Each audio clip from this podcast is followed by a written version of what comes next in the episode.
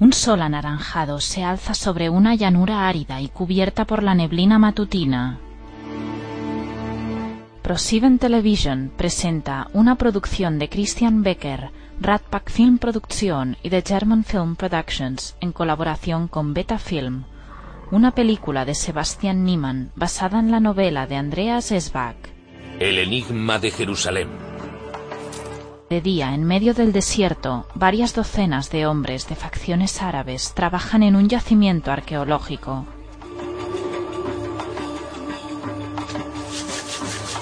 Pequeños muros de piedra parcelan la zona. En una de ellas, un hombre de manos oscuras cuela un puñado de tierra.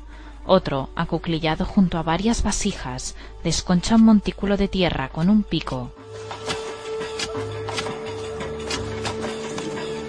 Una decena de tiendas de campaña se alza al pie de una colina rocosa junto al yacimiento, que hierve de actividad.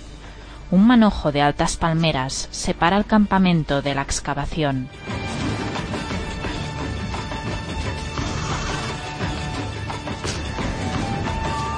Los trabajadores, algunos ataviados con túnica y turbante y otros a la occidental, excavan con picos y palas en distintas parcelas.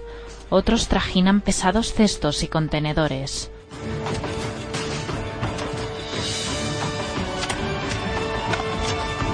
Un hombre se acerca a dos camellos y acomoda un cántaro en una de las alforjas. En el campamento, varios hombres revolotean alrededor de recipientes humeantes. En una parcela que se hunde medio metro en el suelo, un hombre de tez morena recoge una palangana y se aleja. En la misma parcela, Stefan, un joven rubio de pelo corto, ojos claros y facciones occidentales, recoge entusiasmado un fragmento de cerámica de una abertura en el suelo.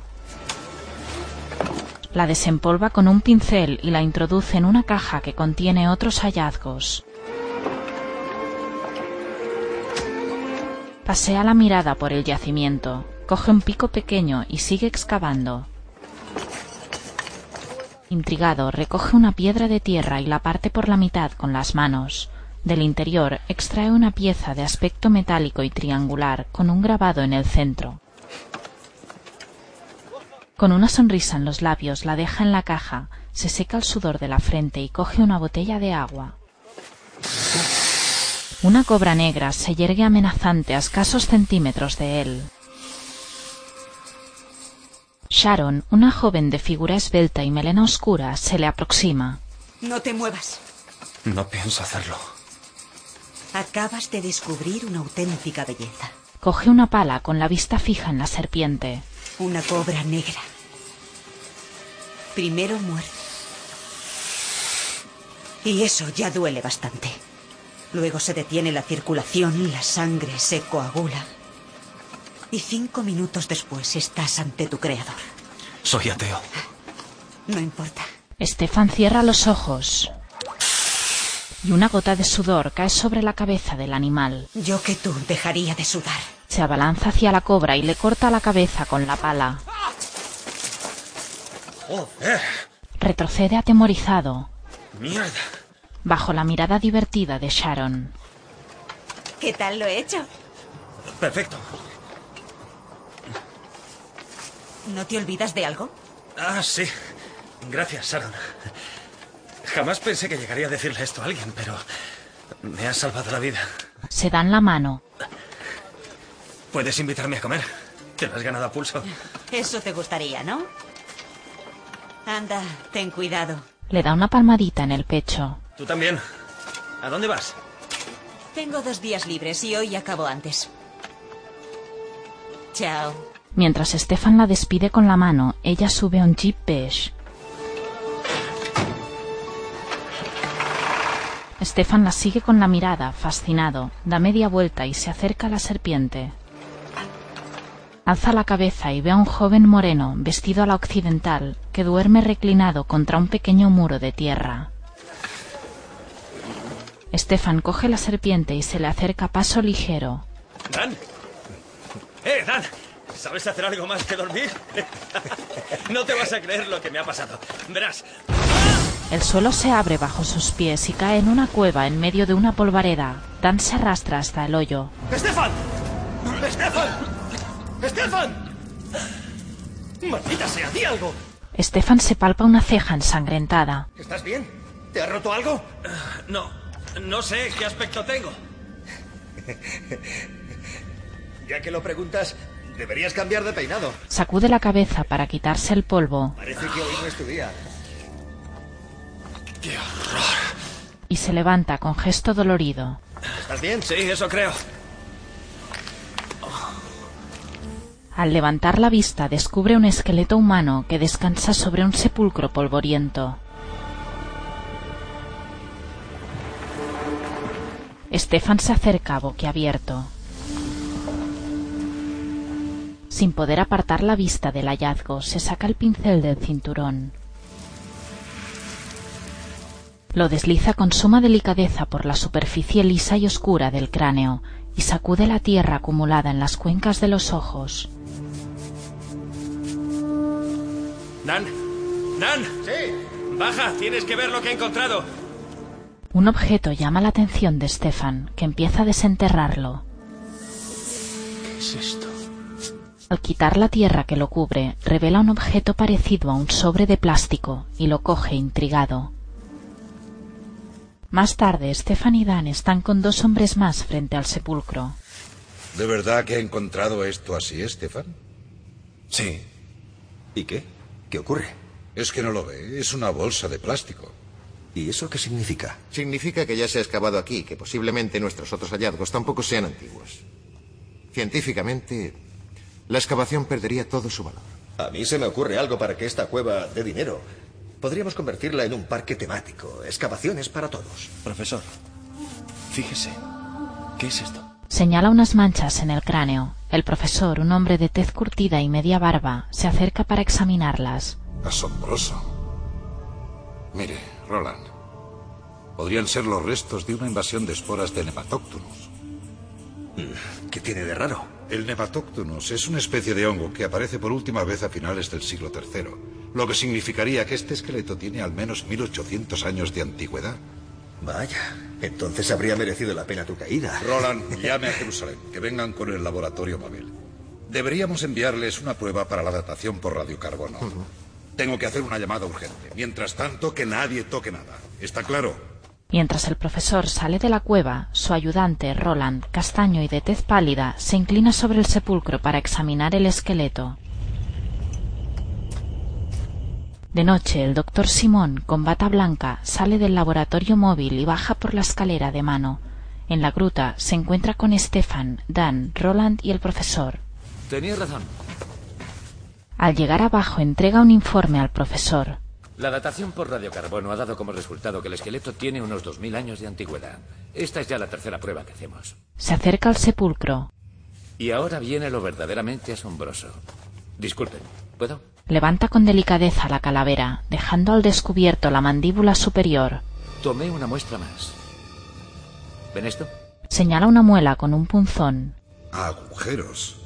La asistencia médica no debía ser precisamente muy eficaz hace dos mil años. Sí, eso había creído yo hasta ahora, pero... ¿Ve usted estos puntos negros de aquí? Sí. Los hemos analizado. Y hemos encontrado restos de amalgama. ¿De amalgama? ¿Está completamente seguro? Disculpe, profesor, pero he descubierto otra cosa curiosa. Estefan desempolva un hueso con dos tornillos. ¿Lo ve? ¿Qué es eso? Una fractura múltiple que se ha fijado con tornillos inoxidables de titanio. Está muy bien consolidada. Este método de tratamiento existe como mucho hace 10 años. Si se resta el tiempo del proceso de curación, este esqueleto podría tener como máximo 7 u 8 años. ¿Qué dice? Eso es completamente imposible. Amalgama, tornillos de titanio. ¿Y qué hay de la bolsa? La bolsa pequeña de plástico que encontramos junto al esqueleto, ¿por qué no le echamos un vistazo? Está en el laboratorio. Más tarde todos están en la tienda. Quizá esto aclare el asunto. Vamos a ver qué hay dentro. Con guantes de látex, el profesor sujeta la bolsa de plástico con una mano y empuña un bisturí con la otra. Al deslizar suavemente la hoja afilada, realiza un corte a lo largo del lomo. Stefan, Dan y Roland permanecen expectantes alrededor de la mesa. El profesor levanta el plástico con unas pinzas y deja a la vista algo parecido a un cuaderno.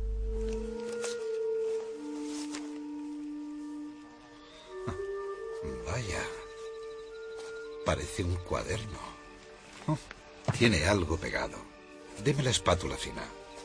Roland le alarga la espátula y el profesor desliza la hoja entre la cubierta y el lomo del cuaderno. Tras separar la cubierta, la acerca a una lámpara y la observa a través de una lupa. Hay algo escrito. Pero está muy decolorado. Creo que nos va a costar un poco conseguir leerlo. Vamos a echar otro vistazo. Da la vuelta al cuaderno y acerca la lupa a la contracubierta. Desempolva la superficie acariciándola suavemente con un pincel. Unas letras aparecen en el margen superior. Esto es absurdo. Las cuatro letras forman la palabra Sony. ¿Sony? Esto... Pero si es el manual de instrucciones de una cámara de vídeo. IP 270E. No la conozco. Esto... Esto no tiene sentido. No, no, no, no. Sí que tiene sentido. Pero solo partiendo de una premisa. Esto se pone interesante. Vamos, déjele hablar. Mientras no tengamos una idea mejor, lo mínimo que podemos hacer es escucharle. Creo que nuestro colega podría ser un hombre de nuestros días, que murió hace más o menos dos mil años. Quiero decir que, en otras palabras, hizo... hizo un viaje en el tiempo.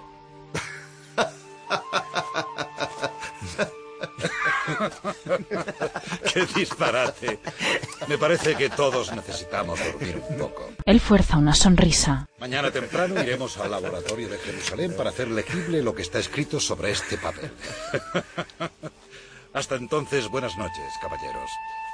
Y recuerden que somos científicos, no escritores de ciencia ficción.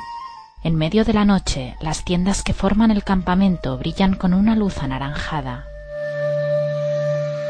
Por la mañana el despertador de Stefan marca las siete. El joven, que duerme con el torso desnudo, se despierta y se pasa la mano por la cara.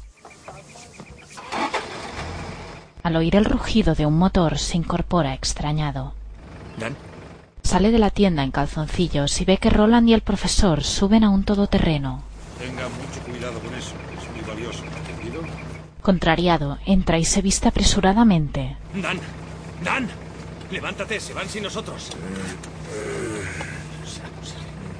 Dan, Bilford y los otros se van ya. Date prisa. Este tío es increíble, ni me oye.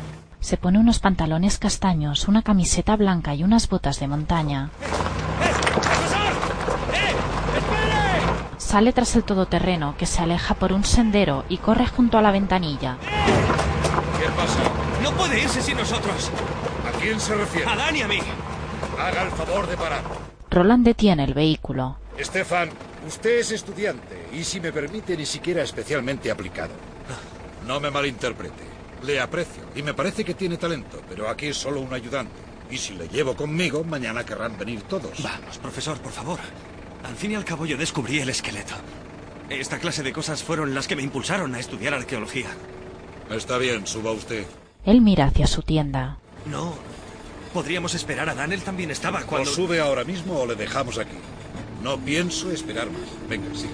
Stefan sube a la parte trasera, descubierta y con una banqueta a cada lado, y se alejan por un sendero que se interna en el desierto. Vista aérea de la ciudad de Jerusalén. La cúpula de la mezquita de la roca resplandece en medio de un laberinto de callejuelas que se extiende hasta el horizonte. En el laboratorio se reúnen con el doctor Simón y Joshua, un hombre moreno de ojos oscuros, gafas y bata blanca. El procedimiento se llama reflectografía. Se basa en el hecho de que el papel se modifica químicamente en el lugar donde se aplicó la tinta. Las ondas infrarrojas lo hacen cambiar. Vamos a ver lo que su viajero en el tiempo tiene que contarnos. Stefan fuerza una sonrisa y todos se agolpan alrededor del doctor Simón, que se sienta frente a un monitor. Mientras el ordenador muestre todo el espectro de la luz infrarroja en el monitor, no podrá verse nada. Hay que filtrar exactamente las bandas parciales donde se produce el intercambio entre absorción y reflexión. Se hace con los llamados filtros de paso de banda. El monitor muestra la imagen escaneada del papel. Mire. Sí, ahí hay algo. Una palabra aparece en pantalla. Llegué. Yo leo llegué. Todos observan concentrados el monitor. Siga adelante. Aparecen más palabras en pantalla. No podía. No podía recordar. Es como el ahorcado. ¿El ahorcado? Sí, es un juego. Hay que insertar las letras que faltan. Creo que pone. No podía, no podía recordar casi nada. ¿Pero recordar qué? Bueno, si partimos de que era un viajero en el tiempo, quizá el viaje le provocara una especie de amnesia. O quizá se la provocaran los extraterrestres. La antigüedad del papel, la férula de titanio, la amalgama en la dentadura. Si no fuera totalmente absurdo, se podría pensar algo así. Prosiga, doctor Simón. Viajes en el tiempo. Él frunce el ceño, confuso. Esto es algo. Es lo que pone. Jesús. Pone Jesús. El escáner encuadra la palabra Jesús, claramente legible en el monitor. Un momento, eso no. ¿Qué ocurre? No. Mierda. La lámpara de infrarrojos. ¿Ha sufrido daños el papel? No, pero me temo que hay otro problema. Hay que encargar una nueva lámpara de infrarrojos a Tel Aviv. Acababa de cambiarla. Esto es muy inquietante. ¿Habrá sido uno de sus extraterrestres? Sí, quizá. En el campamento, Dani y una joven morena se lanzan un frisbee. Él lo atrapa y al oír un ruido se vuelve extrañado. Un Mercedes negro y un todoterreno que remolca una caravana cilíndrica y plateada asoman por el sendero que conduce al campamento. Entre la polvareda, Dan y la joven vislumbran un camión grúa que avanza pesadamente tras los otros vehículos. El conductor del Mercedes, un hombre trajeado de rasgos duros y pelo rubio de corte militar, baja del vehículo que se ha detenido a cierta distancia del campamento. Abre una de las puertas traseras y espera que otro hombre se apee. Desde el yacimiento, algunos trabajadores nativos observan incómodos a los recién llegados. El segundo hombre, calvo, de piel curtida y elegantemente vestido, se encamina con paso firme hacia Dan y la joven, que lo observan desconfiados. Se planta frente a Dan y se quita las gafas de sol con una sonrisa altiva. ¿Sabes dónde se encuentra el profesor Bilford? ¿Por qué lo pregunta? No creo que sea de tu incumbencia. Vista aérea de Jerusalén. En el laboratorio, una impresora imprime varias instantáneas de las inscripciones encontradas en el papel. ¿Puedo? Stefan coge la que contiene la palabra Jesús y alza la vista hacia el profesor, que pasea nervioso por el laboratorio. Perdone, pero... Supongamos que ese esqueleto que hemos encontrado es realmente de un viajero en el tiempo. Admiro su tenacidad, pero... Solo quiero que lo suponga por un momento. ¿Para qué viajaría alguien con una cámara de vídeo dos mil años en el tiempo? Le muestra la inscripción escaneada. Para grabar a Jesucristo. ¿Eso cree? ¿Para hacer un vídeo de Jesucristo? Sí. Una idea fascinante. Doctor Simón, seamos serios. No empiece usted también a disparatar. No, no, no, no. La verdad, yo no estoy tan seguro de que esté diciendo un disparate. Me atengo a los hechos. Los hechos, los hechos. Antes pensaría que nuestro análisis por radiocarbono ha fallado. ¿Cómo va a tratarse de un viajero en el tiempo? Eso sería absurdo. Supongamos que realmente existió ese viajero en el tiempo y que fue a filmar a Jesús. ¿Habría querido regresar con la filmación? Naturalmente, sí, claro. Pero quizá no pudo hacerlo, por alguna razón. La nueva lámpara de infrarrojos está en camino, pero serán necesarias dos horas para que llegue. Muy bien. Gracias, Joshua. Los hombres del Mercedes entran altivos en el laboratorio. ¿Quiénes son estas personas, profesor? ¿Está celebrando una rueda de prensa? Señor Kaum, Se dan la mano. ¿Qué hace usted aquí? Me llamó ayer, ¿acaso lo ha olvidado? Creía que estaba en Detroit. Y ahora estoy aquí. Pensé que me había expresado con toda claridad. Le dije exactamente que no le hablara a nadie, absolutamente a nadie, de este hallazgo. Señor Kaun, se trata de mis colaboradores. Kaun mira burlón en derredor. ¿Todos? ¿Y en qué colaboran? Él es Roland Young, mi ayudante. El doctor Simon, director del instituto, y su ayudante de laboratorio. Y este es Stefan Boch, el que hizo el hallazgo. Caballeros, les agradezco su colaboración. Les da la mano. Pero ustedes dos no serán necesarios a partir de ahora. Gracias. Espere, Stefan. Le acompañaré fuera. Venga conmigo. No lo entiendo. Mientras salen del laboratorio, Kaun, con un leve gesto de cabeza, indica a su acompañante que los siga. Ahora Stefan y el profesor caminan por un pasillo abovedado de piedra. Profesor, no lo entiendo. Necesitamos como mucho dos horas para descifrar el resto de la carta. Stefan, por favor, ya he oído lo que ha dicho el señor Kaun. Mi capacidad de cambiar las cosas es nula. Pero, ¿quién es ese tipo para que mande en todo el mundo? Él financia la excavación, mi trabajo, el equipo técnico que empleamos, prácticamente todo. Prácticamente somos sus empleados. ¿Pero por qué lo hace? ¿No tiene precisamente el aspecto de un arqueólogo aficionado? Voy a hacerle una proposición, Stefan. Tómese el día libre. Pasé por Jerusalén. Puede dormir en el hotel. Ya está pagado. Y mañana temprano coja un autobús hasta la excavación. Verá, de momento eso es todo lo que puedo hacer por usted. Fantástico. Esto es estupendo. Deja al profesor plantado en medio del pasillo a unos metros del acompañante de Kaun y sale del edificio por un arco ojival.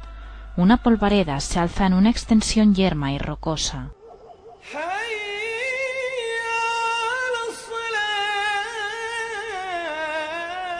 En el yacimiento, Dan habla por el móvil con Stefan, que está en un cibercafé. ¿Me tomas el pelo? En la carta pone que un viajero en el tiempo ha grabado un vídeo de Jesucristo. Bueno, no exactamente. ¿Sabes lo que tengo delante ahora mismo? Mejor dímelo tú.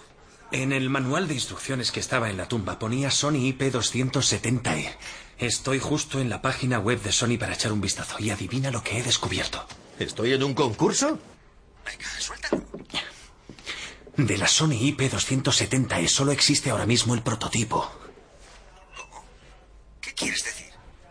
La cámara aún no existe. Como muy pronto saldrá al mercado dentro de tres años. Es una cámara de vídeo que graba directamente sobre un disco incorporado. Bueno, ¿y qué? ¿Y qué?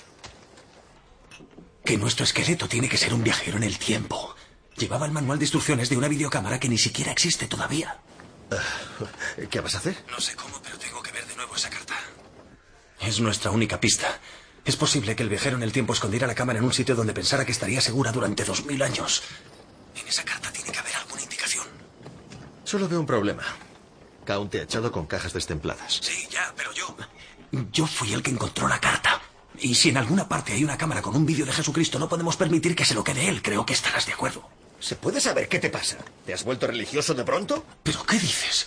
Piensa un poco, hombre. ¿Y si Jesús no vivió como nos lo lleva vendiendo la iglesia desde hace dos mil años? Quizá era un tipo normal. Y predicaba paz, amor y felicidad en plan hippie y no le gustaría el poder que en su nombre. O quizá era homosexual, qué sé yo. ¿Te das cuenta de la trascendencia que tendría este hallazgo para la humanidad? ¿No eres consciente? Vista del río Tíber y de la Basílica de San Pedro del Vaticano. Once cardenales están reunidos en un salón de mármol.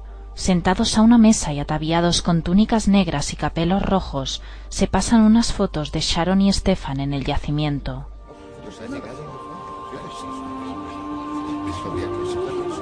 Señores. Señores, por favor.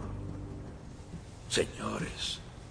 Soy consciente de que se trata de una situación delicada, pero debemos mantener la calma hasta que llegue la ratificación oficial de las informaciones que hemos recibido.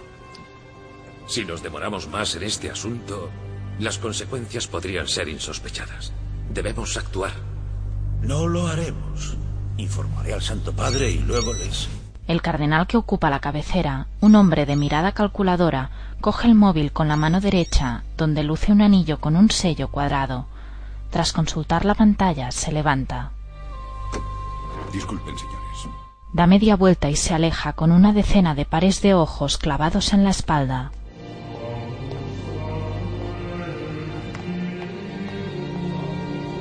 Va al encuentro de Escafaro, un hombre cano y de aspecto mafioso que lo espera en una estancia ricamente decorada.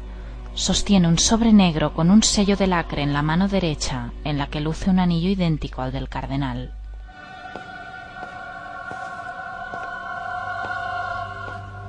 ¿Y bien? Nada. No van a tomar ninguna medida por ahora. Es justo lo que me temía. Tendremos que ocuparnos nosotros de nuevo. Debería echar un vistazo a esto. Le confirmará la urgencia de una actuación inmediata. El cardenal coge el sobre y rompe el sello del acre. Quiero advertirle. Debido al número de posibles sectores interesados, tenemos que estar preparados para todo. No debe preocuparse. Ya he tomado las medidas pertinentes. El cardenal observa la instantánea de la carta con la palabra Jesús. En Jerusalén, un grupo de turistas avanza por el pasillo abovedado. Israel,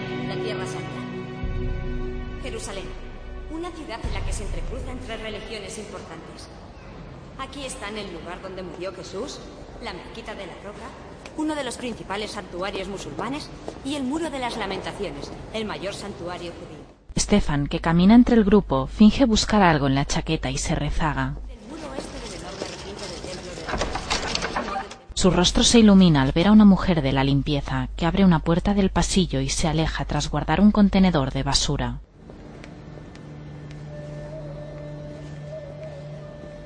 Lanza una mirada fugaz al grupo y con expresión maquinadora se acerca disimuladamente a la puerta de servicio.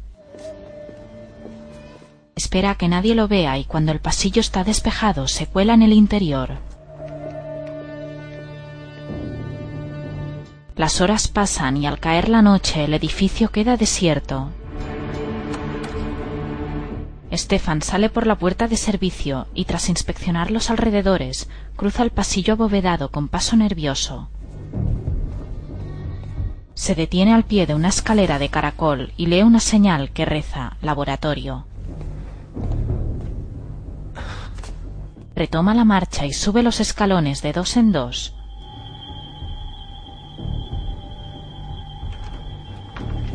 Abre una puerta con cautela y asoma la cabeza.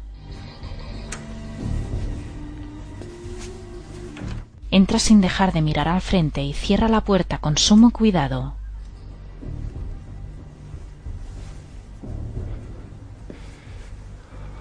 Se desliza sigilosamente por un pasillo tenuemente iluminado y flanqueado por varias puertas. Se detiene junto al umbral de una habitación y se asoma al amparo de las sombras. Al otro lado, Roland teclea en un ordenador de espaldas a la puerta. Stefan se arma de valor y aprieta los labios al pasar frente a la puerta. Al oír la puerta entra rápidamente en una salita donde hay una máquina de Coca-Cola. Ryan, Stefan se esconde tras la puerta justo antes de que Ryan, el acompañante de Kaun, entre en la salita. Roland deja el ordenador y se le acerca. Ryan, ¿Qué pasa? ¿tiene que andar rondando por ahí? ¿No puede sentarse un rato y quedarse tranquilo? Pone nervioso. Usted hace su trabajo y yo el mío.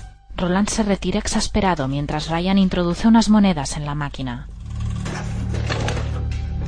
Stefan vislumbra a Ryan que se guarda el cambio en el bolsillo interior de la americana, dejando al descubierto una pistola. Nervios. Ryan se aleja por el pasillo. Stefan empuja lentamente la puerta. Se asoma sigilosamente y controla a Roland, que sigue sentado frente al ordenador.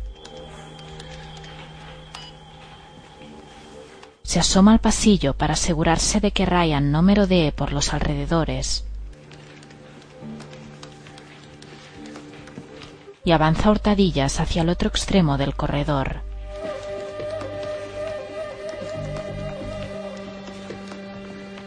Afloja el paso al llegar a una puerta a su derecha y tras comprobar que no hay moros en la costa, se encamina hacia otra puerta de cristal semitransparente a mano izquierda.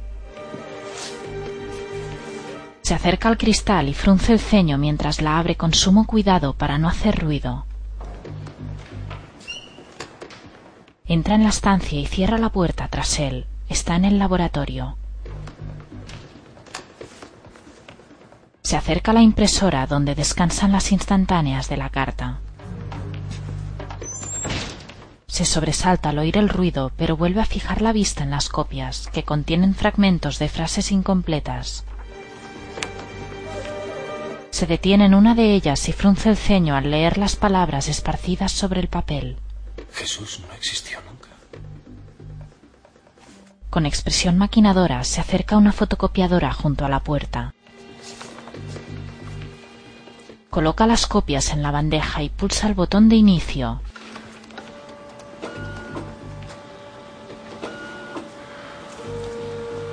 Mientras se copian, lanza una mirada nerviosa hacia el pasillo. Mierda. Se aleja de la fotocopiadora a toda prisa y se esconde tras una mesa justo en el momento en el que Ryan irrumpe en el laboratorio. Escudriña la estancia brevemente y enciende la luz.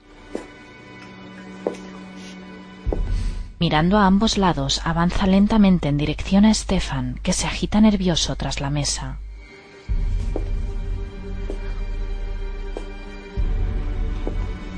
Ryan sigue acercándose. Desenfunda la velocidad de la luz y apunta hacia el ruido, pero solo es el fax que imprime un documento. Stefan se estremece mientras Ryan, a un metro de la mesa, da media vuelta y se encamina hacia la puerta.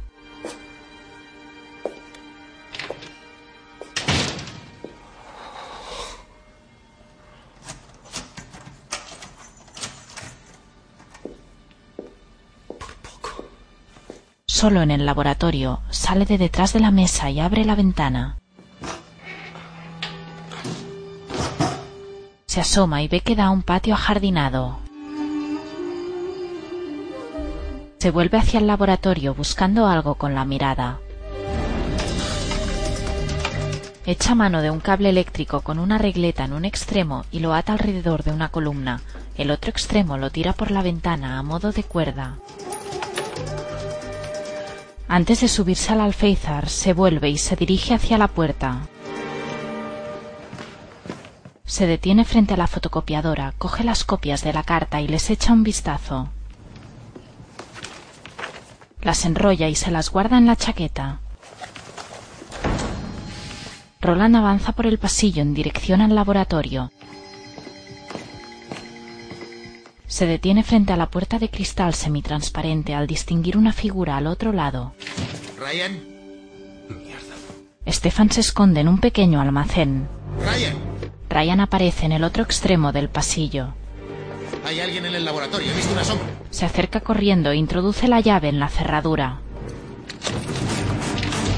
Irrumpen en el laboratorio y ven una ventana abierta. Ryan sale disparado y al tiempo que se asoma por la ventana, Stefan sale del almacén, coge las llaves y corre por el pasillo hacia la puerta de entrada. Ryan sale tras él, pero Stefan cierra la puerta con llave. Al ver que Ryan atraviesa el cristal con el puño, se precipita por la escalera de caracol y cruza el pasillo abovedado. En el laboratorio, Roland descubre las copias originales en la fotocopiadora. ¿Ha visto quién era? No, Se envuelve los nudillos ensangrentados. pero eso no será un problema. Roland sigue la mirada de Ryan, que se posa en una cámara de seguridad. Más tarde, Stefan está en la habitación del hotel, un edificio sencillo que se alza en la esquina de una callejuela. Sentado a una pequeña mesa, se enciende un cigarrillo y examina las fotocopias. Jesús nunca existió. Cuando llegué allí no podía recordar prácticamente nada. Estando tan desesperado, llegué incluso a pensar que Jesús nunca existió. ¿Me había elegido el destino para ocupar su lugar? ¿Para ocupar su lugar? Alza la vista pensativo, da una calada y las ojea de nuevo. Mierda. No habla del vídeo. Ahora se da un baño. Cierra el grifo y se queda con la mirada perdida. Me habría elegido el destino para ocupar su lugar. Mierda. Cierra los ojos y la boca y se desliza bajo el agua espumosa. En recepción, tres sombras se dibujan en el cristal de la puerta del hotel. Stefan vuelve a la superficie. Se pasa la mano por la cara y clava la mirada en la puerta. Hola. Permanece inmóvil unos instantes y sin perder de vista la puerta se pone el dedo en el oído para destapárselo. Observa alarmado el pomo de la puerta que gira levemente a ambos lados. Sale de la bañera de un salto y se pone los calzoncillos. Se apresura a encerrarse con llave, apaga la luz y pega la oreja a la puerta.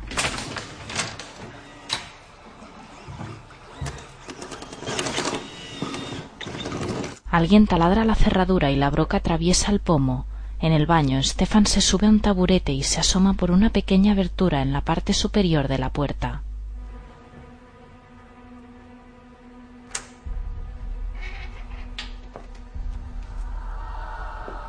Dos de los hombres entran en la habitación e inspeccionan el interior.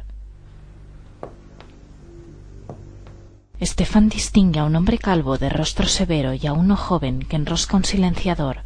El primero fija la vista en la abertura. Estefan se baja de un salto y con gesto nervioso echa mano de otro taburete, lo coloca bajo la ventana, se sube y forcejea intentando abrirla. La ventana cede y Estefan se asoma a la calle.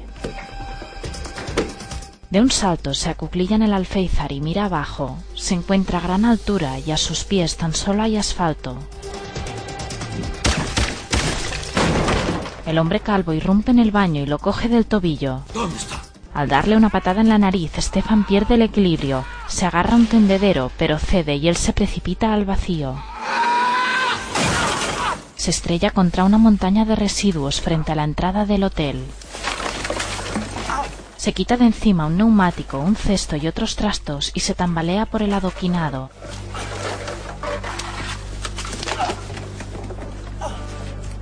Se levanta duras penas y al tiempo que echa a correr con una mueca de dolor, el hombre calvo y los dos sicarios salen del hotel.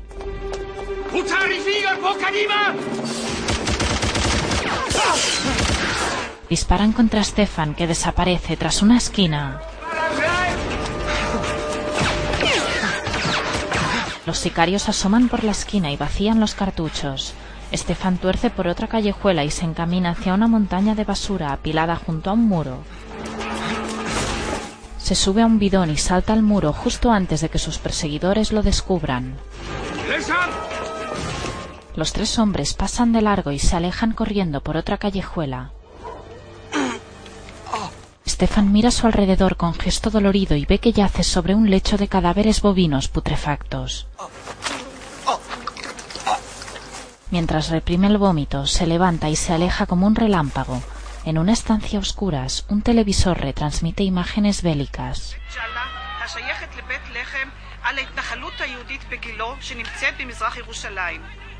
בבית ג'לה חיים 20,000 איש, ברובם פלסטינאים נוצרים. En el dormitorio, una mujer duerme en la cama.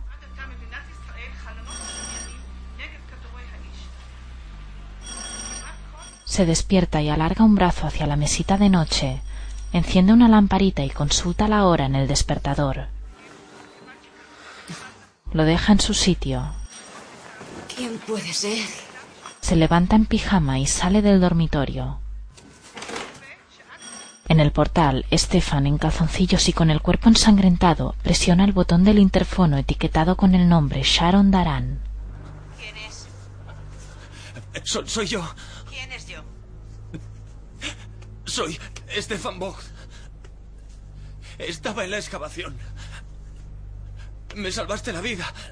La serpiente, ¿no lo recuerdas? Tengo problemas. Ayúdame, por favor.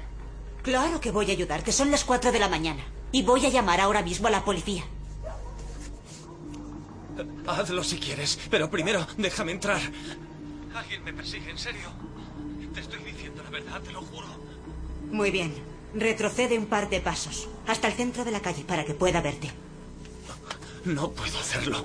No, no llevo apenas. Ve al centro de la calle. Bien, espera. Sharon cuelga el interfono y se aleja hacia el salón. Abajo, Stefan se separa del portal y alza la vista hacia el balcón. Con una metralleta colgada al cuello, Sharon corre la cortina y observa a Stefan, semidesnudo y encogido en medio de la calle. Se aparta de la ventana y lo recibe con el arma en ristre. Él la contempla cohibido. ¿Vas a matarme o puedo entrar? Si es tu forma de ligar, olvídalo. Ahora Sharon entra en el salón con ropa en las manos y se acerca al sofá donde Stefan está reclinado. ¿Por qué has acudido precisamente a mí? Le pasa la ropa y se sienta en un sillón. Bueno, Dan está en el campamento de la excavación y no conozco a nadie más en Jerusalén. ¿Todas las mujeres israelíes vais armadas? En Israel todas servimos en el ejército. Soy reservista. Bajo su mirada implacable, Stefan alarga la mano y examina la ropa. La ropa es de tu novio. Si has estado en el instituto, le conocerás. Se llama Joshua. ¿Ese es tu novio? Un chico simpático.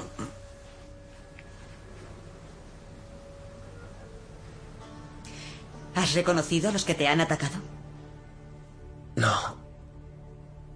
Pero es probable que fueran hombres de ese tal Kaun. Piensa que le he robado algo. ¿Cómo puedes ser tan estúpido para irrumpir en el museo? ¿Es culpa tuya? Me quedé encerrado allí. Eso no es irrumpir. Quizá de una forma absurda, pero sigue siendo irrumpir. Le sonríe mientras él da un sorbo a una taza. ¿Quieres tomar más café? No. ¿Tienes algo con alcohol? Solo cerveza. ¿Cómo tenías mi dirección? Me lo dio Dan. Dan, vaya. ¿Siempre procuras conseguir la dirección de las mujeres que conoces? ¿Por si alguien te persigue? No. Solo cuando pienso entrar de noche en su casa y colocar unas rosas rojas junto a su cama. Le lanza una mirada seductora. En cualquier caso, tienes que ir a la policía antes de ver de nuevo a Kaun o a Billboard. Mañana temprano, como muy tarde. Y puedes dormir en el salón. Pero si pones un pie en mi dormitorio con o sin rosas rojas, te pego un tiro. Al volver con una cerveza en la mano, ve que Stefan se ha quedado dormido en el sofá. Lo observa con ternura unos instantes y apaga la luz del salón. Lo deja tapado con una manta en el sofá y desaparece por el pasillo. A la mañana siguiente, Stefan repasa su indumentaria de arriba abajo y sale del portal mirando cauteloso hacia ambos lados. Con un brillo renovado en los ojos y un par de rasguños en la cara, se planta en medio de la calle y mira pícaro hacia el balcón de Sharon. Una sonrisa se dibuja en sus labios al vislumbrarla entre las cortinas al otro lado del ventanal. Da media vuelta y tras acariciar el capó del jeep de Sharon se aleja por la calle. Entra en el hotel. Buenos días. Se acerca al mostrador de recepción. Disculpe. Me llamo Stefan Vogt. Estoy en la 307. Quisiera hablar con el gerente. Lo tiene ante usted. ¿De qué quiere hablar? De, de un asalto. Anoche me atacaron arriba, en mi habitación. El portero de noche no me ha informado de nada extraño. ¿Nada extraño? No me diga. Arriba, en el rellano, el gerente comprueba la cerradura. Todo está en orden. Stefan palpa la cerradura atónito. El gerente, un hombre repeinado y con bigotito, introduce la llave y abre la puerta. Voilà. Stefan le lanza una mirada recelosa, vuelve a examinar el pomo No puede ser. y se acerca a la mesa. Las copias. No lo entiendo. ¿Esta es mi habitación? La 307. Incrédulo, se acerca a la cama y busca algo en la chaqueta. Saca la cartera con gesto nervioso y rebusca en el interior. Mi pasaporte. Mi pasaporte no está. ¿Su pasaporte? Quizá esté en la caja fuerte. No. Recuerdo perfectamente que lo metí aquí, en la cartera. Ya le he dicho antes que entró alguien. Abre la puerta del baño que está intacta y se acerca a la ventana. La abre y se inclina sobre el alféizar. ¿Esa es la ventana por la que saltó? Comprueba el clavo que fija el tendedero a la pared. Vuelve a estar en su sitio. Mira hacia la calle y ve que la montaña de basura contra la que se estrelló ha sido sustituida por dos pilas de neumáticos. Confuso, se apoya en el alféizar y sacude la cabeza. Me temo que no puedo hacer más por usted, señor Bog. Debe ir a la policía por lo del pasaporte. Claro, lo haré, puede estar seguro. En comisaría, un hombre uniformado y con cara de mala uva aporrea un teclado. Disculpe, pero no sé si me ha entendido. No se trata de uno de esos numeritos de turista al que le han desvalijado. ¿Puede identificarse? No, por enésima vez. Incluso intentaron agarrarme de una pierna cuando estaba escapando por la ventana. ¡Me dispararon! ¿Está completamente seguro? Sí, porque da la casualidad de que yo estaba allí. Mientras el policía teclea con suma parsimonia, Stefan se exaspera y da una calada a un cigarrillo. ¿Estaba usted en un barrio árabe? No, ocurrió a dos calles de aquí, en el hotel. Disculpe un momento. Vuelvo enseguida. Ante la llamada de un hombre trajeado, el policía se levanta y sale de la salita. Esto es increíble. Se levanta y a través del cristal ve que el policía habla con los sicarios.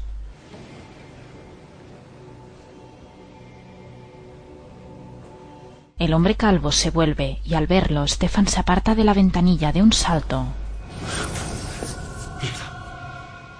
¿Qué pasa ahora? El hombre, que tiene la nariz rota, escudriña la ventanilla que da a la salita.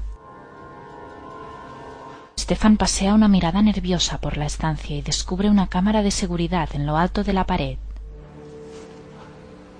Vuelve a espiar a los cuatro hombres que siguen conversando. Desvía la mirada nervioso y la posa en un abrecartas que descansa sobre la mesa. Con expresión maquinadora echa un vistazo a la cámara de seguridad y a los hombres. Coge la chaqueta que cuelga de la silla y la deja encima de la mesa sobre el abrecartas. Uno de los sicarios se encamina hacia la salita. Señor Bog, Sí. ¿quiere acompañarme? Stefan lo observa inquisitivo. Su caso corresponde a un departamento distinto. Tenemos que ir a otro despacho. Claro, vamos. Con gesto nervioso coge la chaqueta con cuidado de no desplegarla y obedece al sicario, que le indica que entre en la estancia donde están los demás. Ya se lo he dicho. Venga por aquí, por favor. Stefan palidece. Lo he pensado mejor y me gustaría retirar la denuncia. Creo que mi reacción ha sido un poco exagerada. Lo siento mucho. Será mejor que, que me marche ahora. Me parece bien, pero comprenda que de todos modos tenemos que redactar el expediente para el archivo. Él mira receloso al hombre calvo Por favor, sígame. y sigue al sicario por un estrecho pasillo. El hombre se gira y le dedica una mirada turbia mientras avanza a paso relajado. Stefan se vuelve y ve que el hombre calvo y el otro sicario lo escoltan. ¿Para qué departamento trabaja? El que va delante sigue caminando. Disculpe. Ha dicho que trabaja para otro departamento y me gustaría saber para cuál. Pase por aquí. Tuercen a la derecha y bajan unas escaleras. ¿Tardaremos? He quedado y les dije a mis amigos que volvería pronto. No se preocupe, solo serán unas formalidades. Bajo la chaqueta, Stefan empuña el abrecartas.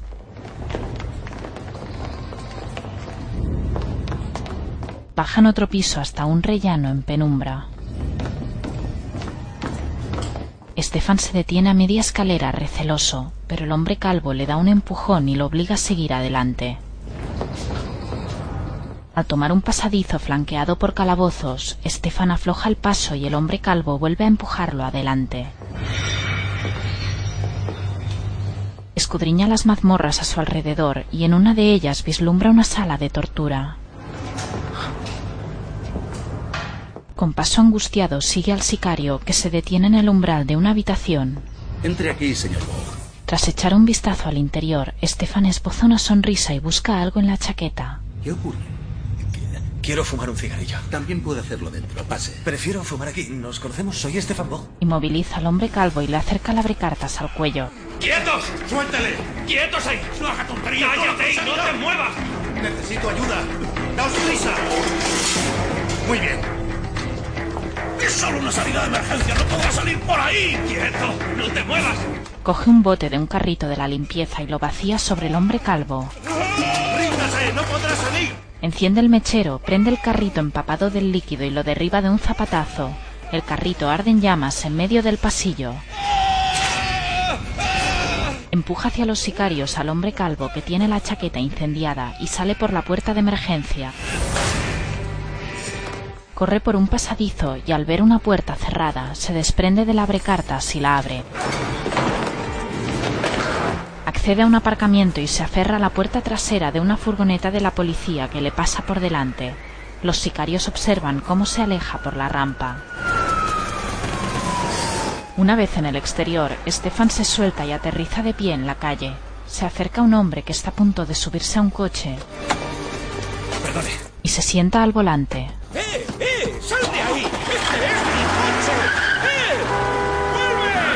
Se aleja por una avenida al tiempo que los sicarios salen de comisaría. El hombre calvo lo observa frustrado. Dan y la joven están junto al camión grúa. El deflectómetro funciona como un dispositivo de ultrasonido de la Tierra. Cuando la Tierra se estremece, se reflejan las ondas sonoras en el ordenador y se produce la imagen. Qué dramático. ¿De qué magnitud son las sacudidas? No mayores que un pequeño terremoto, como los que hay habitualmente en Israel. No hay peligro. Ajá. ¿Y qué buscamos con eso? No lo sé, ni idea. Ayer estábamos todavía en Belén, pero nos han trasladado. Oiga, Peter, ¿no tiene nada que hacer? Sí, señor Kaun, perdone. Lo sentimos. Nosotros no queríamos retrasar su trabajo. Nos preguntábamos a qué venía todo este jaleo. Le aseguro que lo averiguarán muy pronto. Peter, ya estamos listos. Tranquilo, nosotros también. ¿No te parece raro? ¿Qué buscan con esa máquina? Si yo lo supiera. Mientras se alejan, Dan se vuelve y observa a los hombres que siguen conversando. En Jerusalén, una calle atestada de comercios empieza a los pies de un gran arco de piedra. Una cámara de videovigilancia cuelga de la pared junto a un letrero que reza Calle Suc el Bazar. Stefan avanza entre la gente y se detiene en una cabina telefónica. Mira intranquilo a su alrededor y descuelga el teléfono.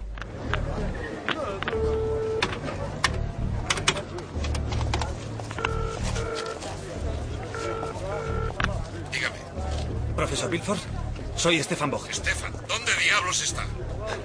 En Jerusalén. Escúcheme, tengo Venga una cosa aquí que- enseguida. Dígame, ¿qué pasa? ¿Qué pasa? Lo sabe perfectamente.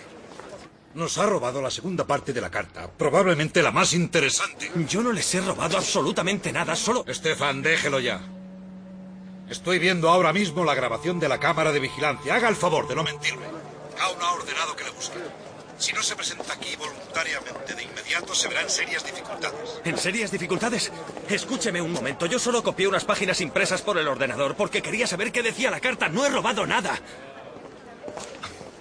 Profesor, ese Kaun es un hombre peligroso. Alguien me persigue. Han disparado contra mí. Vamos, eso es absurdo.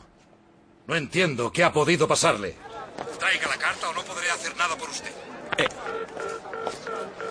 Mira frustrado el teléfono y lo cuelga malhumorado. Un hombre ensangrentado avanza por la calle central del bazar con una enorme cruz a cuestas. Stefan saca un papel y marca otro número. ¿Central de teléfonos? Con la embajada alemana. Enseguida le pongo. Embajada alemana. Buenos días. Me llamo Stefan Boch. Llamo porque necesito un pasaporte provisional para poder regresar a Alemania. Es muy urgente. Mi pasaporte ha desaparecido y... ¿Boch?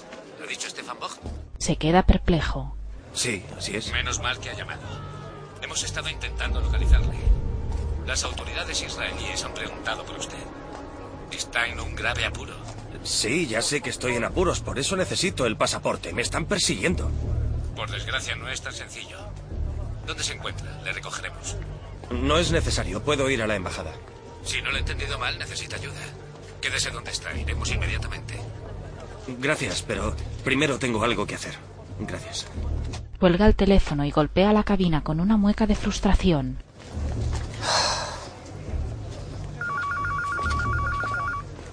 Mira confuso el teléfono y tras dudar unos instantes se apresura a recoger sus cosas y se aleja. Ahora, sentado en la terraza del bar de la esquina, controla la cabina mientras se toma un café y fuma un cigarrillo. Su rostro se tensa al ver un Mercedes que avanza por la calle central del bazar y se detiene frente a la cabina. Son Kaun y Ryan, que salen del coche y escudriñan los alrededores. Stefan se levanta de la mesita y los observa agazapado tras una columna. Kaun se saca el móvil del bolsillo de la americana y contesta la llamada. Stefan frunce el ceño con la mirada fija en los dos hombres, que se suben al coche y se alejan. Ahora camina por la calle junto a Sharon. Empiezo a creer que padeces manía persecutoria. Primero te atacan, luego la policía, después la embajada, el profesor Pilford. Todos conspiran contra ti y quieren acabar contigo. ¿No te parece un poco excesivo, doctor Kimball? Doctor. Sharon, ya sé que todo esto suena un poco raro, pero... ¿Solo un poco? Si tienes una explicación mejor, te escucho. Muy sencillo. Estás paranoico. Es la mejor explicación. Mi coche está ahí enfrente. Un momento. Tengo que sacar dinero. Sacaré lo que permita la tarjeta. Como quieras. Saca la cartera, introduce la tarjeta en el cajero y teclea el código de seguridad. Sharon espera paciente. Mira, ¿lo ves? ¿Qué? Pues la prueba, mira. Su tarjeta queda retenida. Por favor, póngase en contacto con su banco. ¿Qué pasa? Eso no significa nada. Solo significa que está sin dinero y paranoico. Se aleja y lo deja solo frente al cajero. Qué graciosa. Muy graciosa. Sonríe exasperado y recoge la cartera. ¿Puedo llamar desde tu casa? En casa de Sharon, Stefan marca un número en el teléfono. ¿A quién vas a llamar? ¿A alguien de Alemania? Lo he intentado, pero no localizo a nadie. ¿Y a quién llamas? A Dan. Conoce a todo el mundo. No sé qué está pasando aquí. Primero aparece ese deflectómetro. Luego registran nuestros alojamientos. Y, y ahora no podemos llegar a menos de 50 metros de la excavación. Tu problema es que después de robar en el laboratorio y del número con la policía, te va a resultar difícil encontrar a alguien que te crea. Ya, Dan, pero el asunto está claro. Han aprovechado la situación y han robado la segunda parte de la carta y ahora quieren echarme la culpa a mí. Y apareces tú con la historia de un vídeo de Jesús y de un viajero en el tiempo. En el mejor de los casos, deben de creer que estás chalado. Mis contactos no llegan hasta la policía. He pensado que quizá conozcas a alguien de la prensa. Lo importante es que se publique el relato, así no podrán ir a por mí tan fácilmente. En el campamento, Dan se queda pensativo. Bueno.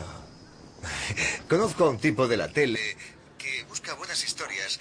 Trabaja en una especie de programa muy sensacionalista. Estupendo. ¿Cuándo vas a presentármelo?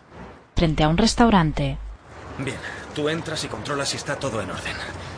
Dan dijo que estaría sentado con él en una mesa en la esquina.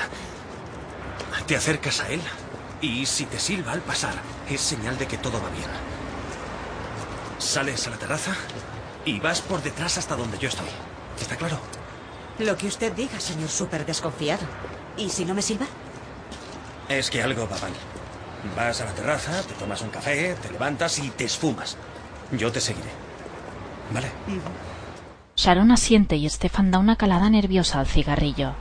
Ella esquiva los coches que circulan por la calzada y cruza la calle en dirección al restaurante, que lleva el nombre Calypso. Al entrar, pasea la mirada por el local desierto hasta dar con Dan, que está sentado de espaldas a ella con un café en la mesa. Se le acerca, pero se detiene en seco al pisar un charco de sangre. Su rostro se transforma. Avanza lentamente hacia Dan, que permanece inmóvil en su asiento. Al acercarse, ve que un corte profundo le atraviesa el cuello.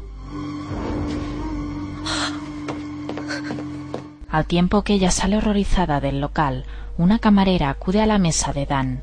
Al verlo se queda petrificada. Fuera, Stefan clava la mirada en Sharon, que visiblemente alterada sacude la cabeza y alza las manos en un gesto de impotencia. Al ver que un hombre trajeado baja de un coche y la sigue, Stefan se pone en marcha. Mientras Sharon avanza conmocionada por la acera, Stefan cruza la calle sorteando el tráfico. Ella rodea la terraza del restaurante Calipso y cruza al otro lado de una callejuela repleta de gente. El hombre trajeado la sigue muy de cerca. Stefan, que los observa desde la terraza, reemprende la marcha y pasa junto a tenderetes de comida.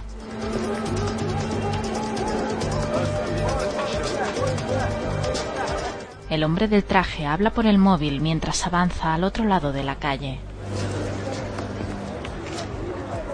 Camuflado tras la hilera de tenderetes, Stefan ve que Sharon se detiene un instante y mira inquieta hacia atrás. El hombre coge un periódico de un kiosco y disimula. Cuando ella reemprende la marcha, él deja el periódico y sigue tras ella. Mientras tanto, un coche enfila la callejuela. Mientras el hombre la inmoviliza, el coche le barra el paso. Stefan se hace con el bastón de un hombre, cruza a toda prisa y derriba al perseguidor de un golpe en la espalda. El conductor se apea, esquiva el golpe de Stefan y le asesta un navajazo en el costado. Sharon empuja al hombre a la calzada y un coche se lo lleva por delante. Ella se arrodilla junto a Stefan, que tiene el abdomen ensangrentado. Oh, Dios, tengo que llevarte a un hospital. ¿Qué pasa con Dan? Dos policías se acercan al hombre atropellado. Tenemos que irnos, vamos, corre. Venga, sube. Mientras los policías inspeccionan la zona, Stefan se sube al asiento trasero y Sharon al del conductor. Dan marcha atrás y se alejan a toda velocidad. Más tarde, en casa de Sharon, el televisor muestra a la camarera del Calipso que habla con un policía y a unos hombres que sacan un ataúd del restaurante. Joshua escucha atentamente mientras Sharon cura la herida de Stefan, que está tumbado en el sofá. ¿Qué dice? Que han asesinado a Dan.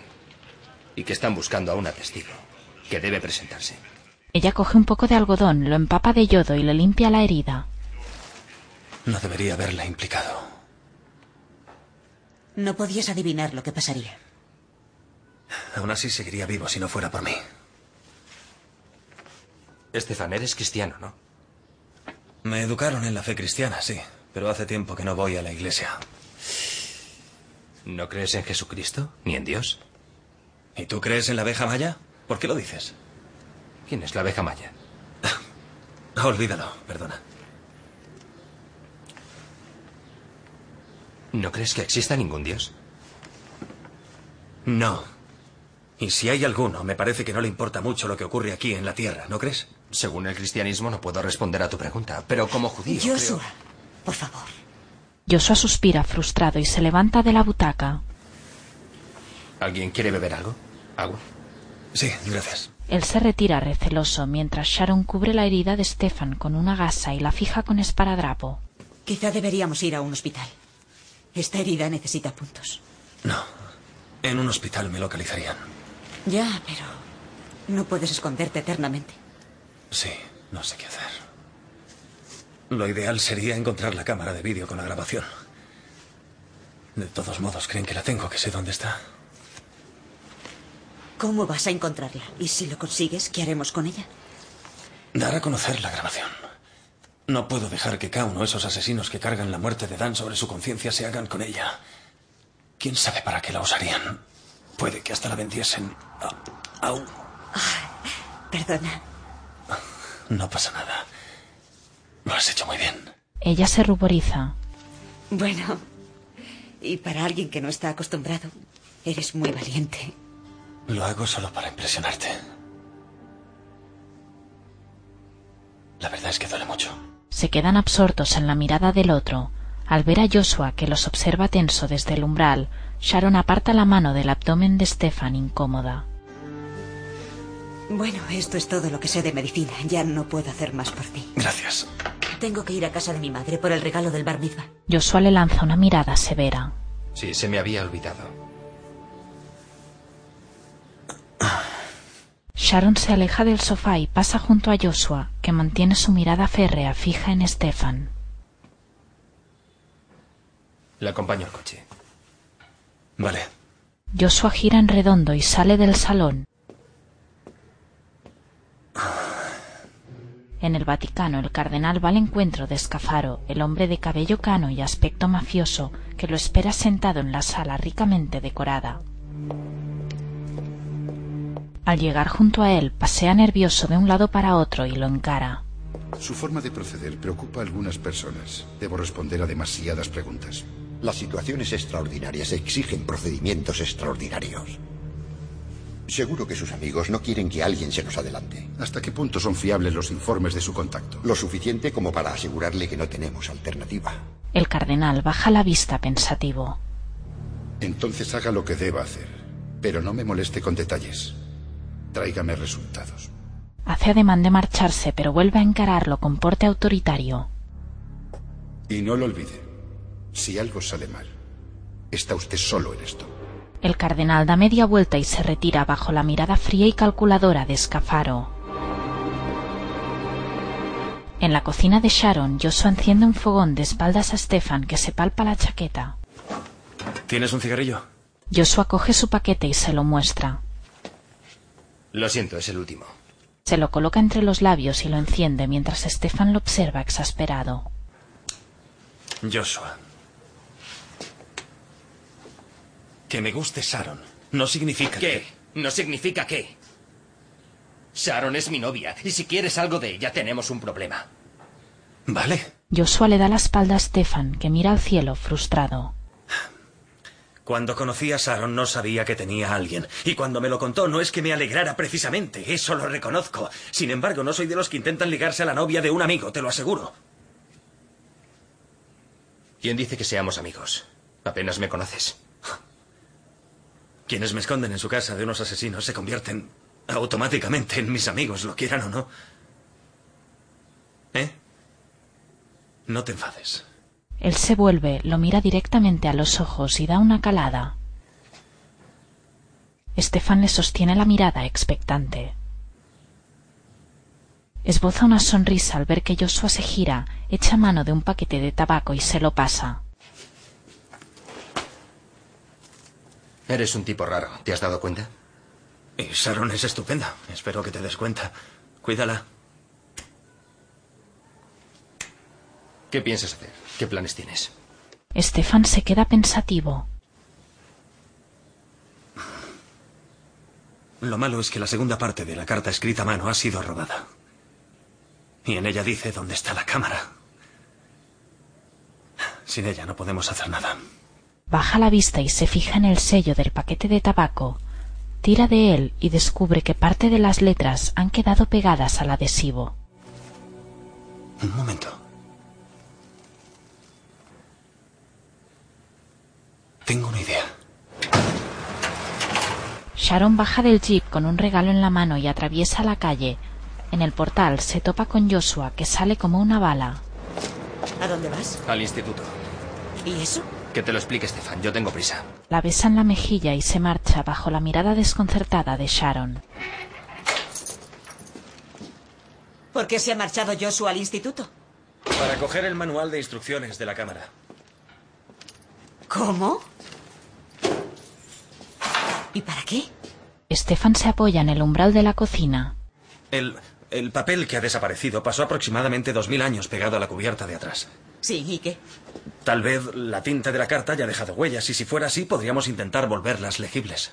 Pero seguro que ahora están vigilando mucho más el instituto. Sí, pero no el manual. En él no hay nada interesante. Joshua me ha dicho que ya lo habían archivado. ¿Y qué va a hacer? ¿Va a robarlo tranquilamente? ¿Y si le descubren?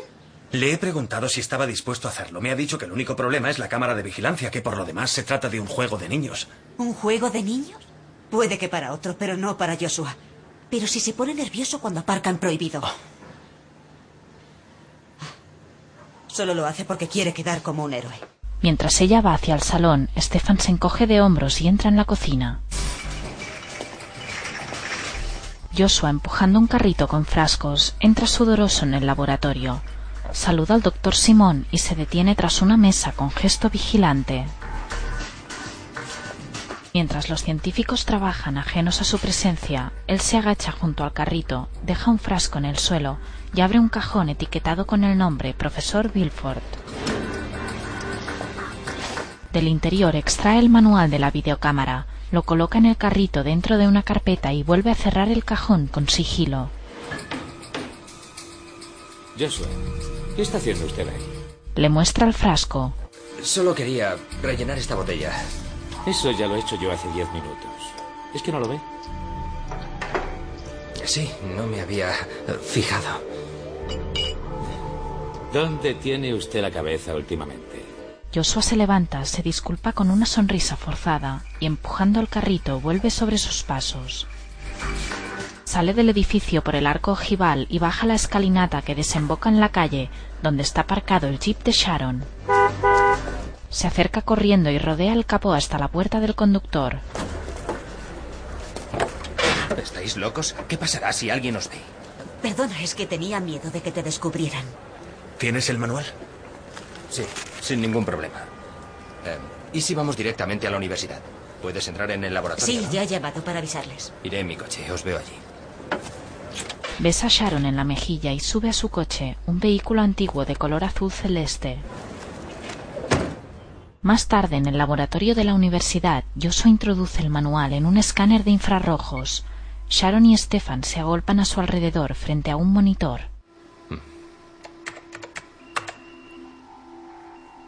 Nada. Absolutamente nada. Si hay restos de tinta en la superficie son demasiado débiles. ¿Hay algún procedimiento para volver legibles esos restos? ¿Con alguna sustancia química o...? Sí, lo hay. Podemos tratar el papel con dióxido mangànico, pero es arriesgado. Hay que realizar pruebas bastante complicadas para determinar una concentración que no destruya totalmente los restos. ¿Cuánto se tarda en eso? Normalmente dos semanas. Olvídalo, no tenemos tiempo. ¿Por qué no lo apostamos todo a una carta y utilizamos la concentración que te parezca adecuada? Sería muy arriesgado. ¿Hay otra posibilidad? No puedo prometer nada. Me estás pidiendo que vuelva legible una tinta de 2000 años de antigüedad sobre papel moderno.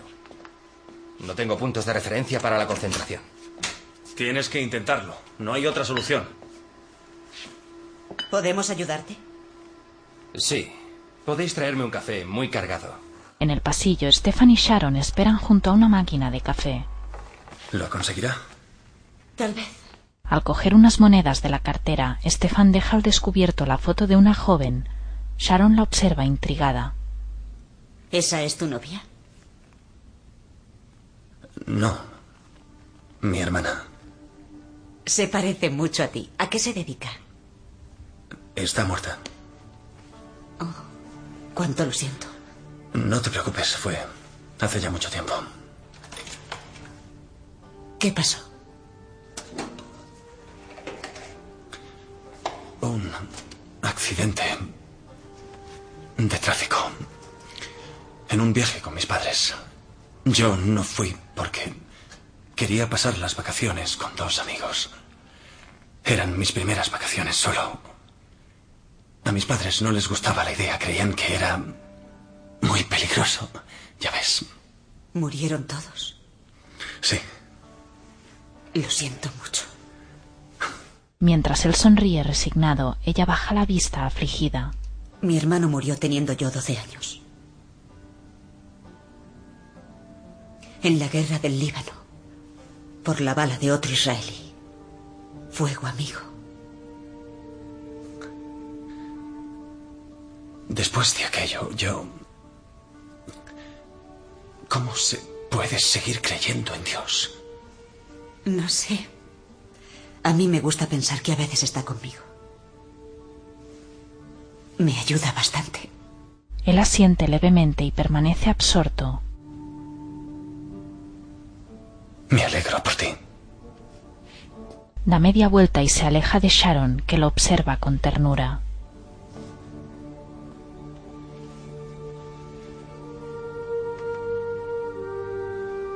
Ahora están con Joshua, que con movimientos precisos rocía la tapa del manual con un pulverizador.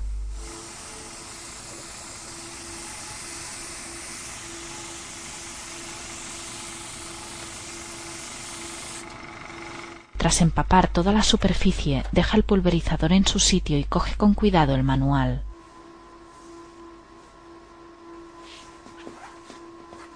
Lo coloca sobre la bandeja del escáner y se sienta al ordenador frente al monitor. Bueno, vamos a ver qué pasa. ¿Crees que funcionará? No lo sé. Stefan y Sharon observan expectantes el monitor mientras Joshua teclea unos comandos. Una banda azulada subraya una frase oculta. Ahí está. Lo has conseguido. Joshua y Sharon sonríen entusiasmados.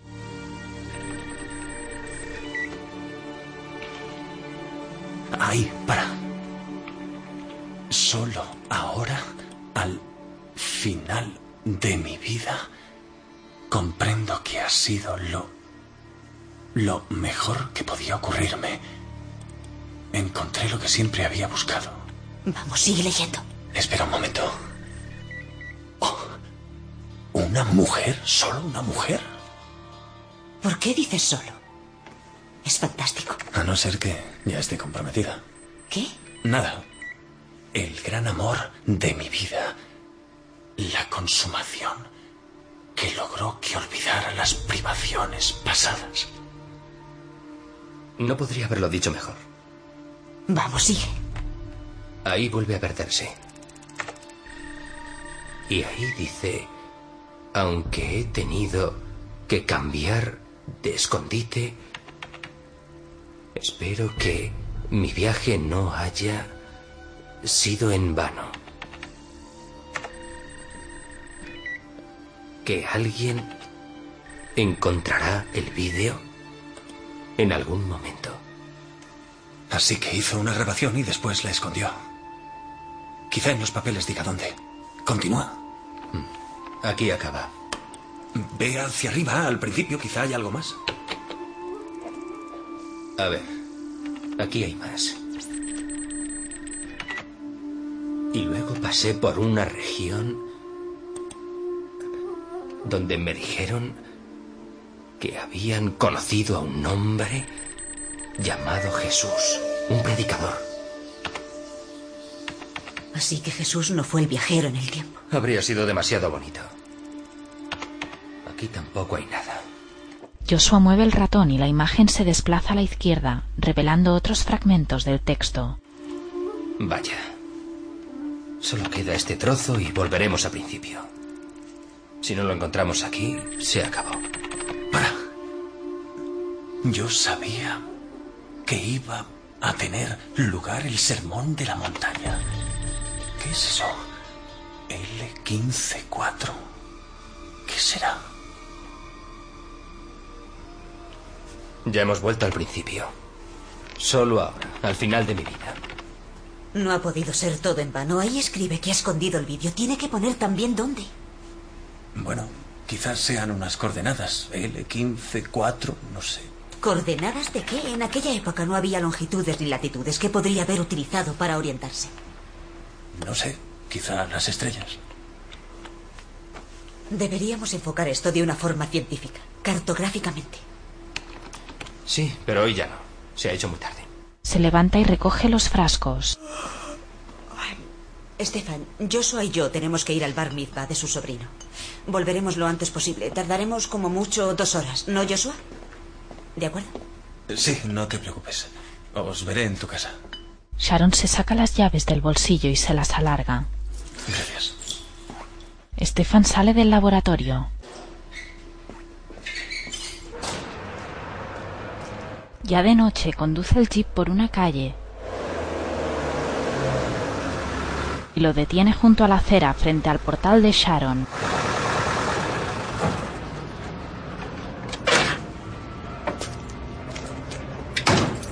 Baja del coche y mientras lo cierra con llave, alguien lo espía desde el interior del piso. Stefan forcejea unos instantes con la cerradura y entra en el portal de Sharon. El recibidor del piso está en penumbra.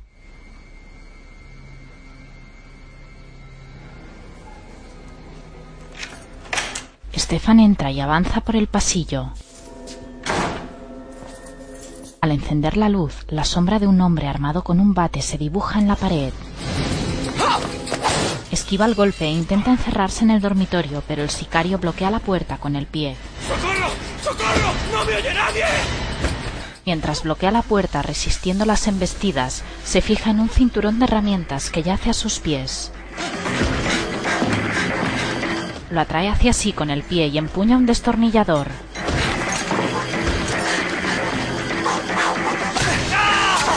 Se lo clava al sicario, que retira el pie al instante y cierra con pestillo. Fuera, el hombre calvo enciende un equipo de música. Y carga contra la puerta del dormitorio. Lo derriba y cogiendo a Stefan por la pechera lo golpea con una porra. Con el rostro sumergido en la bañera, Stefan sacude la cabeza intentando zafarse. Mientras el sicario joven lo sujeta con fuerza, el hombre calvo se quita la americana con la mirada fija en la bañera. El joven lo saca a la superficie, pero obedece al hombre calvo que le indica que lo vuelva a sumergir.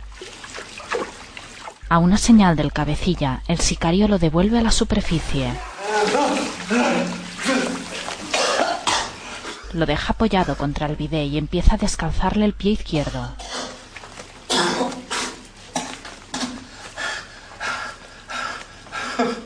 Tras quitarle la bota, le saca el calcetín y se retira mientras el hombre calvo abre una maleta recubierta de plástico. ¿Dónde está? La cámara. No lo sé, no sé dónde está. No lo sé. Como quieras. A su señal, el sicario se acerca empuñando un cuchillo eléctrico. No, no, no, no. Los dos sicarios caen fulminados de un disparo. Estefan observa temeroso al tirador, un hombre entrecano de media barba que está de pie en el umbral del baño.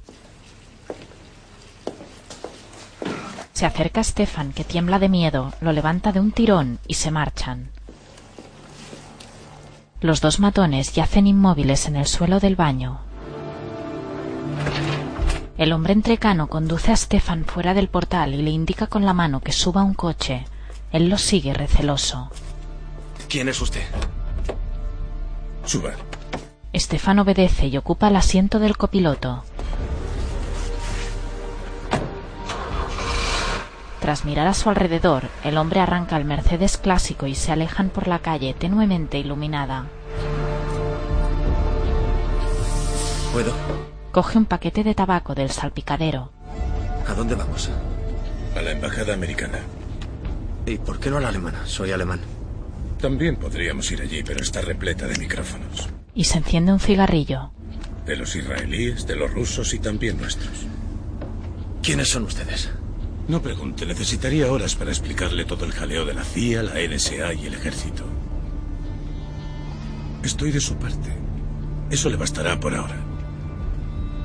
Llámeme Christopher. Muy bien. Christopher. ¿Qué significa todo esto? A estas alturas aún no se ha enterado. Dígame dónde está escondida la cámara con la cinta de vídeo. ¿La de Jesús? Naturalmente, no se imagina la conmoción que ha originado su hallazgo. Casi todo el mundo en Israel va detrás de usted. ¿Y quién intenta matarme? Sospechamos que John Caun, el que financia la excavación, es el inductor. Piensa que puede comprar todo lo que quiere con su dinero y que usted le ha robado. Yo creo que en realidad no quería matarle inmediatamente, sino a ser posible después de que usted le devolviera esa carta. Bien, Stefan, ¿y la cámara? No lo sé. Dígame qué ponía en la carta. ¿Dónde está? No la tengo. Pero tengo otra cosa. Esa carta robada dejó una impresión sobre el manual de la cámara y conseguimos hacerla legible. Solo dice que el viajero en el tiempo hizo alguna grabación, pero no dónde está escondida la cámara. La segunda parte de la carta ha sido destruida. Si no tenemos suerte, las informaciones se habrán perdido para siempre. ¿Y no decía absolutamente nada? ¿No había indicaciones o alguna pista oculta? Bueno, había letras y números. L154U. Podrían ser coordenadas. Hmm. Oiga, ¿dónde estamos? Este no es el camino a la embajada. Atraviesan un portalón viejo y descuidado. ¿A dónde me lleva? ¿Qué hacemos aquí? Avanzan por un camino de tierra desolado y se detienen junto a un almacén. Los dos sicarios presuntamente asesinados se acercan al coche. Stefan observa petrificado al más joven que se saca un trozo de plástico del boquete de la camisa. Pero, pero si vi cómo mataba a esos tipos con su pistola. ¡Eh, Christopher! ¡Suélteme, maldita No sea! dicho nada. ¡Suélteme, suélteme! El hombre calvo le cubre la cabeza con una capucha y le aplica una descarga eléctrica. Al recuperar el sentido se encuentra atado a una silla con correas. Abre los ojos y ve a Christopher, que prepara una jeringuilla y le inyecta el líquido en el antebrazo. No tenga miedo. No hay nada que temer. ¿Miedo? ¿Por qué voy a tener miedo? Estoy aquí atada a una silla y van a matarme igual que mataron a Adán, así que... ¿Por qué voy a tener miedo? Sabe reírse. Me gusta la gente con sentido del humor. ¿Qué sustancia es esa? No se preocupe. Queremos hacerle unas preguntas. ¿Preguntas? ¿Qué preguntas? Si ya se lo he dicho todo. Necesitamos estar seguros. Muy bien. Pregunte. Adelante. Primera pregunta. ¿Sacó la cinta de vídeo de la cueva? ¿Qué? La, la cámara. Es una cámara que graba en un disco duro que lleva incorporado. No lleva cinta. ¿Sacó la cámara de la cueva cuando estuvo allí solo? No, no saqué absolutamente nada de la cueva. Le di todo al profesor Bilford. El hombre calvo se presiona una lata de refresco contra la nariz rota, mientras Christopher desliza una mano enguantada por la mejilla de Stefan. Esta sustancia no sirve para nada. Expectante, el hombre calvo da un trago al refresco. Mientras tanto, Christopher pasa un paño húmedo por el pecho de Stefan, que respira aceleradamente entre sollozos. Acto seguido, coge unos electrodos conectados a un aparato eléctrico y se los adhiere al pecho. ¿Qué está haciendo? Le he dicho que se lo contaría todo. Voy a hacerle un electrocardiograma para comprobar que no se muere. Quiero asegurarme de que no nos abandona antes de que lo sepamos todo. Dios mío. ¿De verdad cree usted que aún le oculto algo? Me ha tomado realmente por un tipo tan duro. Lo golpea en el navajazo. Hable cuando se le pregunte. Vamos a ver. Usted afirma que no tiene esa cámara de vídeo, que no sabe dónde está y que no ha vendido a nadie lo que sabe. ¿Cómo voy a vender algo que ni siquiera tengo? No me haga nada, por favor. Puedo volver a contarle la segunda parte de la carta si le interesa. No será necesario, porque tenemos la segunda parte de la carta. ¿Tienen la carta? ¿De verdad? Por última vez, ¿dónde está la cámara? He dicho que no lo sé. ¿Y esos números, las coordenadas, qué significan? No tengo ni idea. Seguramente conducen a esa mierda de cámara con esa mierda de vídeo de ese mierda de Jesucristo. Le juro que no lo sé. ¿Qué ha dicho? Stefan deja de sollozar y mira temeroso a un hombre trajeado que baja unas escaleras hacia ellos. Quiero que repita lo que ha dicho. Lo que he dicho. No sé. ¿Qué es lo que he dicho? Malditos sean aquellos que ensucian el nombre del Señor. Es Escafaro. No se debe ultrajar a aquel que nos perdona todos nuestros pecados y nos da la fuerza para amar. Stefan observa angustiado a Escafaro, que pasea la mano por unos instrumentos de tortura y se fija en el símbolo grabado en su anillo. Pero también para juzgar y castigar a aquellos que no son dignos de morar entre sus criaturas. Es una cruz en llamas. Que se consuma en el fuego aquel que no sirva a Dios. Coge un bisturí. Benditos sean aquellos que difunden la verdadera y única doctrina de Dios con grandes palabras y actos decididos Y lo acerca a escasos milímetros del ojo de Stefan. en alabanza de Jesucristo. Él aprieta los párpados atemorizado y vuelve a abrirlos con una mirada suplicante. Perdón. Le juro que lo siento mucho. Escafaro aparta el bisturí bruscamente y se gira hacia Christopher. ¿Cree que sabe más? Eso espero. Haré lo que quieran. Llévenme al aeropuerto. Y me iré. Les. Les he dicho todo lo que sé. Puede que todo esto sea perder el tiempo. Yo no lo creo. El hombre calvo asiente con gesto sumiso. Puede proseguir. Martillo en mano, Christopher se acerca a Stefan, que lo observa con el rostro desencajado. Stefan, escúcheme. Todo esto podría haber acabado. ¿Por qué no nos dice sencillamente lo que significan esos números? Si no lo hace, tendré que seguir. No sé lo que significa. No lo sé. Christopher se arrodilla frente a él. Stefan, no te molesta que te tutee, ¿verdad? Ahora que nos vamos conociendo. Le acerca la mano a la entrepierna y coge un clavo de la mesa. Stefan sigue sus movimientos con una mirada aterrada. ¿Seguro que no tienes nada más que decirnos? ¿Estás seguro? Sí. Fíjate, incluso te creo. Por desgracia ya es demasiado tarde. Alza el martillo Ahora, quiero oírte gritar. Y golpea el clavo. El párpado ensangrentado de Stefan se abre súbitamente y la pupila se contrae por la luz del día. ¿Dónde está la cámara? Stefan mira a su alrededor aterrado. Está en el compartimento trasero de una furgoneta y tiene una mano esposada a un barrote. La furgoneta avanza por una extensión árida y desierta.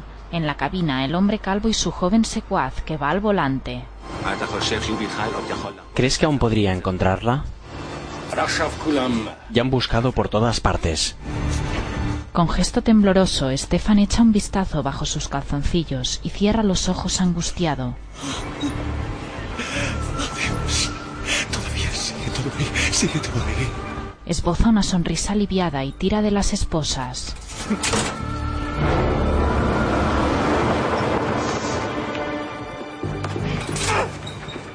Con la mano libre forcejea con el barrote y mira desesperado en derredor. Al otro lado del compartimento ve el cepillo de una escoba. Se estira y lo acerca con el pie. Con expresión resuelta se quita la camisa y con la manga todavía sujeta a la mano esposada la ata alrededor de los barrotes.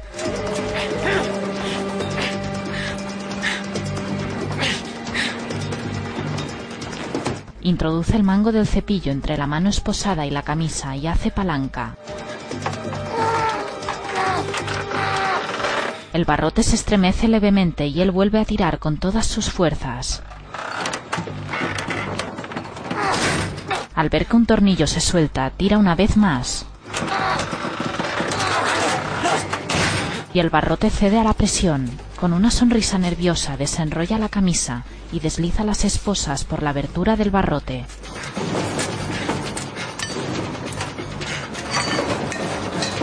Coge una barra del suelo y mira aturdido por las ventanas enrejadas de la puerta.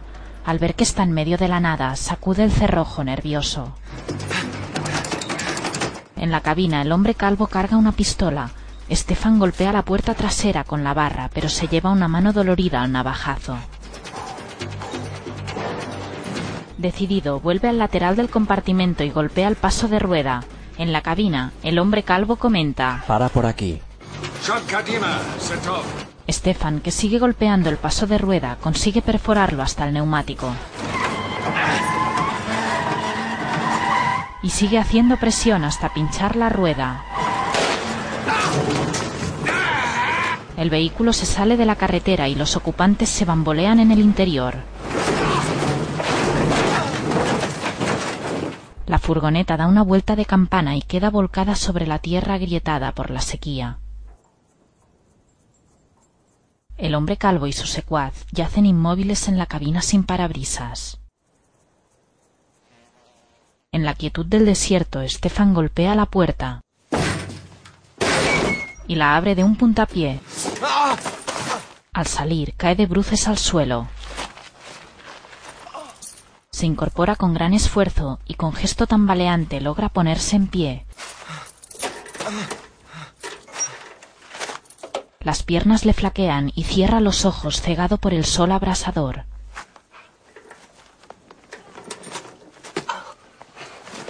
Apoyándose en la puerta, consigue tenerse en pie y rodea la furgoneta trompicones.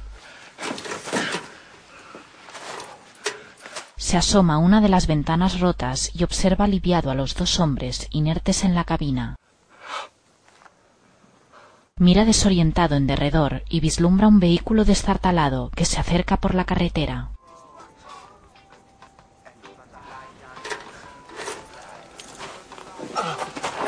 Con paso trastabillante vuelve a ponerse en pie, va a su encuentro y alza un brazo para detenerlo. ¡Eh! El coche pasa de largo, ¡Eh! pero se detiene unos metros más allá. El conductor, de aspecto hippie, escudriña con la mirada a Stefan, que se asoma a la ventana del copiloto. Hola, tío, ¿qué hay? He tenido un accidente. ¿Vas a Jerusalén? Echa un vistazo a la furgoneta y a Stefan, que tiene el torso desnudo y la cara ensangrentada. Vaya pinta que tienes. Ya. Sube. Lanza una mirada nerviosa a la furgoneta y mientras sube al coche, el hombre calvo se arrastra fuera del parabrisas. Una caladita. Le alarga un porro. Sí, por favor. Pero vámonos. Dolorido, el hombre calvo se pone en pie y se lleva la mano al rostro ensangrentado. Se vuelve hacia el rugido del motor y al ver el vehículo alejarse golpea la furgoneta con el puño. El coche avanza por una calle de Jerusalén flanqueada por altos edificios y se detiene a un lado de la vía. Tras intercambiar una mirada con el conductor, Stefan, que se ha puesto la camisa andrajosa, sale del vehículo. Gracias.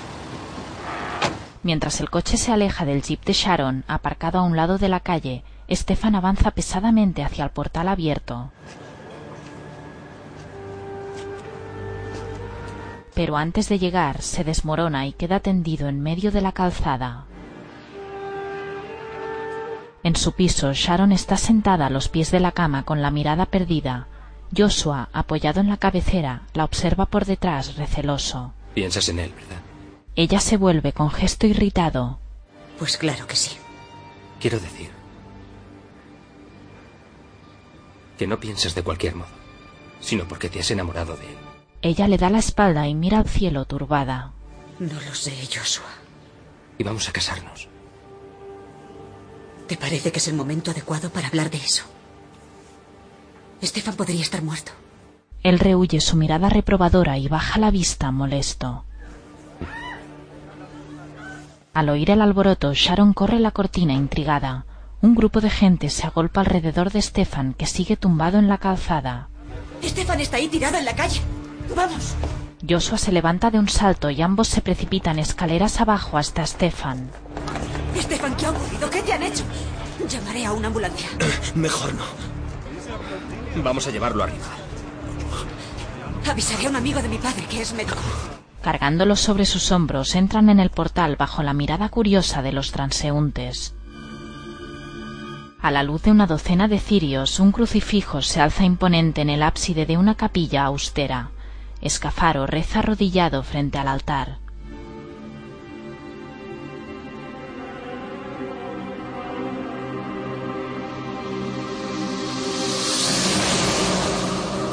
Mientras Escafaro clava su mirada perversa en el crucifijo, el hombre calvo entra en el templo oscuro y polvoriento y espera paciente junto a la puerta. Tras llevarse la mano a los labios en señal de amén, Escafaro se pone lentamente en pie y avanza por el pasillo central. El hombre calvo se yergue y le hace una reverencia. Monseñor, tuvimos un problema con el trabajo en el desierto. Fue. Estoy enterado. Ya nos ocuparemos de él. Pasa de largo y sale de la capilla. En el piso, el médico examina a Stefan, que está tumbado en la cama. Sharon se sienta junto a él. היה לך מזל, זה רק חיצוניים, תשמור על עצמך, הכל בסדר. זה קצת כואב, אבל אתה צריך לנוח. ¿Qué, qué, ha, ¿Qué ha dicho? Aún puedo... Ya sabes de qué hablo. No te preocupes. Los órganos importantes aún funcionan. Él asiente nervioso. Solo la piel ha sufrido daños. Mientras ella le pasa un paño húmedo por la frente magullada, Joshua baja la vista incómodo. Supongo que solo querían asustarte. Pues lo consiguieron. Ella lo observa con ternura. ¿Estuvieron también aquí? Sí, cuando regresamos estaba todo destrozado. Parece que iban buscando algo. Preguntamos por ti en todos los hospitales. ¿Cuánto tiempo ha estado fuera? Dos días y dos noches. Me han parecido dos semanas. ¿Y ahora qué? La única solución que tenemos para salir bien librados de esto es encontrar la cámara con el vídeo. ¿Y qué hacemos con el vídeo? El médico le pone una inyección. Eh, Podemos sacarlo en Internet. O enviarlo por correo a mucha gente. Cuando todos lo hayan visto, es casi seguro que dejarán de perseguirnos. No lo hemos encontrado. Y las indicaciones en la cartera muy escasas. estoy seguro de que... Cierra los ojos aturdido. de que dice algo. Uf, ¿Qué es lo que me ha inyectado? El médico lo ignora y guarda la jeringuilla. Tenemos que... que volver a leer la carta. Debe tener una pista de dónde está... el escondite. Se queda dormido. Más tarde en la universidad. Los números, el 15 y el 4, quizá no sean coordenadas. Quizás sean de la Biblia. Lucas 15, versículo 4, por ejemplo. Tal vez allí encontremos una indicación del escondite de la cámara. ¿Qué tipo de indicación? No lo sé. Es la única pista que tenemos. En la biblioteca. Nada. En la Biblia no existe Lucas 15.4. ¿Puede haber numeraciones distintas u otros escritos a los que tal vez se puedan referir esos números? ¿Tengo aspecto de cura? Acaricia el lomo de unos libros y coge uno de ellos. Un momento, ¿qué es esto? ¿Qué pasa? Se titula La Santa Inquisición. Aquí está. Este símbolo lo llevaba uno de los tipos en su anillo. ¿Qué tipo? Uno de los que me torturaron. Pertenecía a una especie de sociedad secreta. Abre el libro y lo ojea intrigado. Mirad. La Santa Inquisición. Una imagen muestra cómo torturan a una mujer. Se llaman a sí mismos algo así como lu Lucanios. o- Hazme un favor, tradúcelo tú. El latín no es mi fuerte. ¿No se aprende cuando estudiáis arqueología en Alemania? Sí, pero a veces se tienen prioridades. Dice, la Orden de los Lucanios sucedió a la Santa Inquisición. Fue fundada después de su abolición a mediados del siglo XIX. Sus miembros se llamaban a sí mismos el Ejército de Dios. Los sucesores de la Santa Inquisición. Bueno, ahora me lo explico todo. No nos hemos acercado ni un paso al escondite. Quizá las indicaciones en la carta estén destruidas. Hemos adivinado casi la mitad. Stefan cae en la cuenta de algo. Pásame otra vez las hojas. Joshua le alarga las copias de la carta, desconcertado. Gracias. Sí. Eres un genio. ¿Por qué? Has dicho que hemos adivinado la mitad. Puede que no hayamos adivinado bien. ¿Cómo era? Yo sabía que iba a tener lugar el sermón de la montaña. ¿Y qué? También podría leerse así. Yo sabía que el monte Sión seguiría en su lugar. ¿Qué? ¿No se os ocurre nada? Pues claro. ¿Qué se encuentra aún sobre el monte Sion? El muro de las lamentaciones. Exacto. El muro occidental del antiguo templo es una de las pocas construcciones que el viajero en el tiempo sabía que aún existirían al cabo de dos mil años. ¿Y los números? L154U. Puede que sí sean unas coordenadas. Miembros de la comunidad hebrea rezan frente al muro de las lamentaciones. Un soldado que vigila el acceso a la esplanada cachea a Stefan y le permite entrar con Sharon y Joshua. Bueno, veamos. La piedra número 15 desde la izquierda en la fila 4 empezando por abajo. Fila 4 por abajo. Bueno, ¿está detrás o qué pasa? Maldita sea.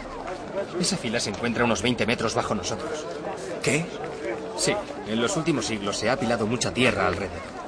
La ciudad ha sido destruida y vuelta a construir de nuevo, lo que significa que el muro de las lamentaciones que estaba aquí hace 2000 años se encuentra a unos 20 metros bajo tierra. Stefan resopla frustrado y los tres vuelven a fijar la vista en el muro. ¿Qué ocurre ahí? Pese a las protestas, un grupo de soldados desaloja a los judíos y un deflectómetro como el que había en el yacimiento se detiene frente al muro. Ese es Kaun. Entre los soldados, Kaun y Ryan discuten con los judíos. Creía que ya no tenían la carta. ¿Cómo se les ha ocurrido lo del muro? ¿Qué máquina es esa? Debe de ser el deflectómetro del que habló Dan. Sigue con una mirada intrigada a Kaun y Ryan, que se alejan de la multitud. Y mirando disimuladamente en derredor, desaparecen tras un arco enrejado. Vamos a acercarnos. Se abren paso entre turistas y soldados y van directos hacia el arco enrejado. Atraviesan la puerta y se internan en un bazar abovedado y atestado de gente. Se abren paso entre transeúntes y tenderetes, sin perder de vista a Kaun y a Ryan. Los dos hombres se detienen junto a la puerta de su caravana cilíndrica y plateada y hablan con los soldados nativos que la custodian. ¿Qué están haciendo? Si entendí bien, Adán, esa es la autocaravana con el ordenador que registra los resultados. Están haciendo una exploración del subsuelo. Buscan la cámara como nosotros. Pero están bastante mejor equipados. Y deben de tener buenos contactos. Es prácticamente imposible que te autoricen algo así. Tenemos que conseguir los datos del deflectómetro. Pedírselos no tendría mucho sentido. Bueno. Hay un montón de soldados vigilándolo. Creo que podemos olvidarlos. Joshua, lo que necesitamos es un poco de optimismo, ¿vale? ¡Ey! Acabo de tener una idea. ¿Veis eso? Señala un letrero que reza, por su seguridad, mantengan sus pertenencias controladas en todo momento. Muy bien, vamos allá. En el maletero del jeep guarda un radiocasete en un macuto. ¿Creéis que funcionará? Seguro. En Jerusalén a la gente le entra pánico solo por ver una cajetilla vacía en el suelo. Y con eso pasarás el control.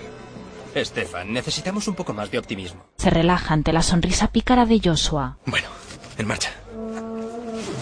Sharon y Joshua, vestidos de soldados y metralleta en mano, siguen a Stefan a una distancia prudencial. Al internarse en el bazar, unos soldados lo detienen y registran el macuto antes de permitirle pasar. Stefan observa atentamente a Kaun y Ryan. Tras decirle algo a su secuaz, Kaun entra en la caravana y Ryan lo sigue adentro. Con expresión decidida, Stefan se acerca a la caravana. Sharon y Joshua, que lo siguen de cerca, se detienen y disimulan inquietos. Stefan, con una guía turística en la mano, se abre paso entre el gentío y se detiene frente a uno de los tenderetes, fingiendo interés en un rosario. Con gesto resuelto guarda la guía en el macuto y lo deja disimuladamente en el suelo. El suelo se estremece bajo sus pies. En la explanada el deflectómetro expulsa dos chorros de vapor. Stefan mira nervioso en derredor y empuja al macuto con el pie bajo el mostrador. Joshua se separa de Sharon al tiempo que Stefan vuelve sobre sus pasos. Al cruzarse con Joshua, le hace un gesto de asentimiento y avanza hasta Sharon.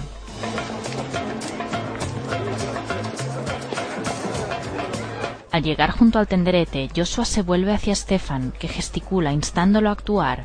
Él asiente y alza la metralleta. Los transeúntes corren atropelladamente, sembrando el caos en el bazar. Bien, ¿estás lista? No, pero habrá que intentarlo.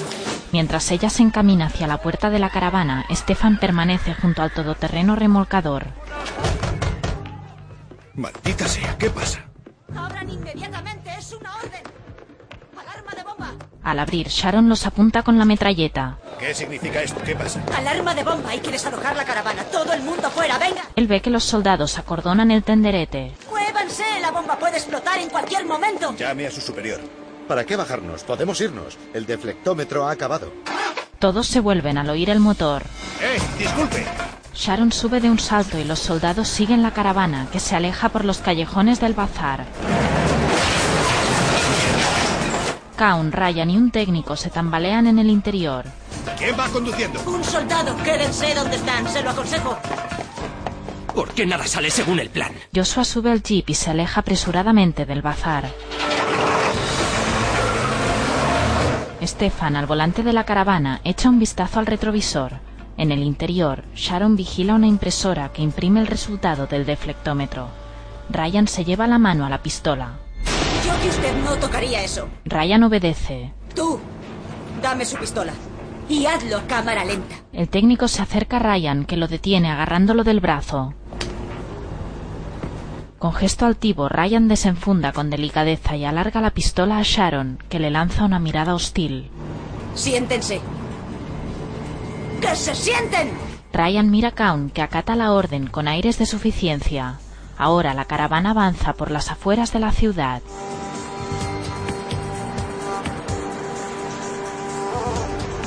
Stefan al volante mira nervioso por el retrovisor. Sharon vigila a punta de pistola a los hombres, sentados en un extremo de la caravana. Podría apuntar a otro lado. Esa arma es muy sensible. Ese es su problema, no el mío. Observa con desprecio a Kaun y Ryan, que intercambian una mirada burlona. Stefan conduce sin dejar de mirar por el retrovisor. Ya fuera de la ciudad, la caravana recorre una llanura árida y desolada, levantando una polvareda a su paso. Stefan la detiene en medio de la carretera y los hombres hacen ademán de ponerse en pie. No hay motivo para ponerse nerviosos, todo está en orden.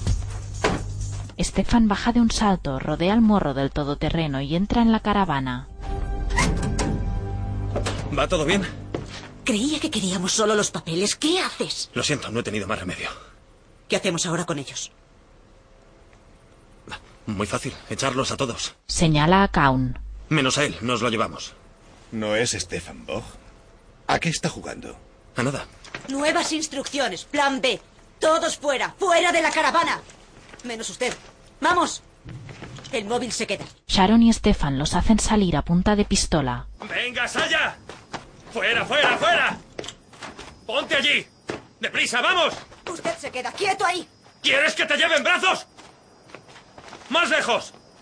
¡Sube y arranca de una vez! Ryan se acerca y él le dispara a los pies. ¡No des un paso más! Él retrocede alarmado. ¿Te importaría subir de una vez? ¡Enseguida! Cierra la puerta sin perderlos de vista. Y sin dejar de apuntarlos, rodea el vehículo y se sienta al volante. Ellos observan la caravana impotentes. Mientras tanto, Joshua recorre las calles de Jerusalén. ¿Dónde está?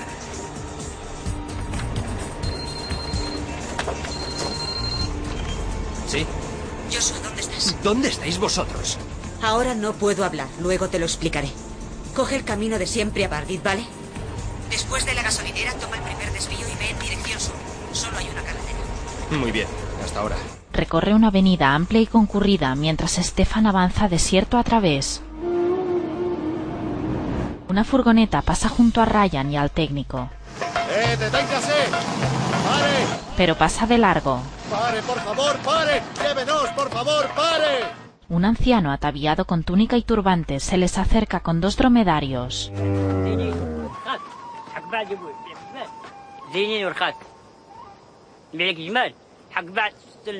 Ryan observa la escena con una mueca de hastío.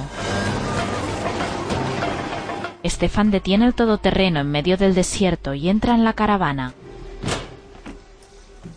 ¿Dónde se había metido todo este tiempo? Mis hombres llevan buscándole una semana. Pues ya me he encontrado, señor Kaun. Oiga, ¿no podemos hablar razonablemente? Desde luego, claro, ¿por qué no? ¿Tan razonablemente como sus amigos de la Orden de los Lucanios? ¿Quiénes son esos? No tengo amigos en ninguna orden. ¿Y por qué intentó capturarme en la cabina? Ahora hágame un gran favor y deje ya de hacerse el inocente. Dígame lo que sabe y hágalo despacito. La verdad es que no entiendo mucho de armas y no sé cuándo se dispara una pistola como esta. Muy bien. ¿Cómo pudo llegar allí tan deprisa? Mientras Kaun le sostiene la mirada con serenidad, Sharon se agita incómoda. Verá. Me informó la embajada de Alemania. ¿Qué significa informar? En la embajada hay micrófonos de la CIA y el Mossad espía a la CIA. Y viceversa, claro. Tengo un hombre a sueldo en el Mossad. Pero por lo demás yo no he hecho nada. Mis hombres no le encontraron. ¿Y qué quería de mí? ¿Charlar conmigo de arqueología? Oiga, usted me robó la segunda parte de la carta, ¿recuerda? Nosotros no la tenemos. ¿Y por qué considera suya la carta? Solo porque financie una excavación no puede pretender tener la propiedad de todo lo que encuentre en Israel. Lo sé, y yo no quiero todo. Solamente aquello relacionado con el viajero en el tiempo. Clava su mirada en Stefan, que se remueve nervioso. Porque seré yo el que le envía ese viaje. Mi compañía. Stefan y Sharon se miran confusos. ¿Puedo enseñarles algo? Muy bien. Pero no intente engañarnos. No soy un experto. Así que tendré que explicárselo con palabras sencillas. Se sienta frente a un monitor y mientras ellos siguen apuntándolo, introduce un CD en un reproductor y se reclina cómodamente en la silla. En primer lugar, viajar en el tiempo es posible. Pero existe un gran problema. Si se quiere desplazar un objeto, por ejemplo, un objeto una hora al pasado, la Tierra, naturalmente, se mueve durante ese tiempo y además a una velocidad considerable. ¿Qué pasa? Que el objeto llega a un lugar del espacio. Bueno, lo que ven aquí ahora es el primer intento de desplazar un objeto únicamente cuatro segundos al pasado. En un plazo de cuatro segundos, el movimiento del planeta se puede calcular. Ahora fíjense en el lugar que está a la derecha de la máquina. Hay una manzana en el interior. Exactamente cuatro segundos antes de empezar el experimento, la manzana ya habrá llegado allí. Porque está viajando al pasado. La manzana se materializa fuera de la máquina antes de que el técnico pulse el botón de inicio. Al hacerlo, la manzana original, que sigue dentro de la máquina, se desintegra. Vaya. Llega allí antes de que comience el experimento. Es un viaje en el tiempo. La manzana retrocede cuatro segundos y naturalmente llega antes de que se inicie el experimento. Rebobina y vuelve a pasar el vídeo a cámara lenta. Justo en el momento en el que la manzana aparece junto a la máquina, el técnico inicia el experimento y la manzana original desaparece del interior de la máquina. Fascinante, ¿verdad?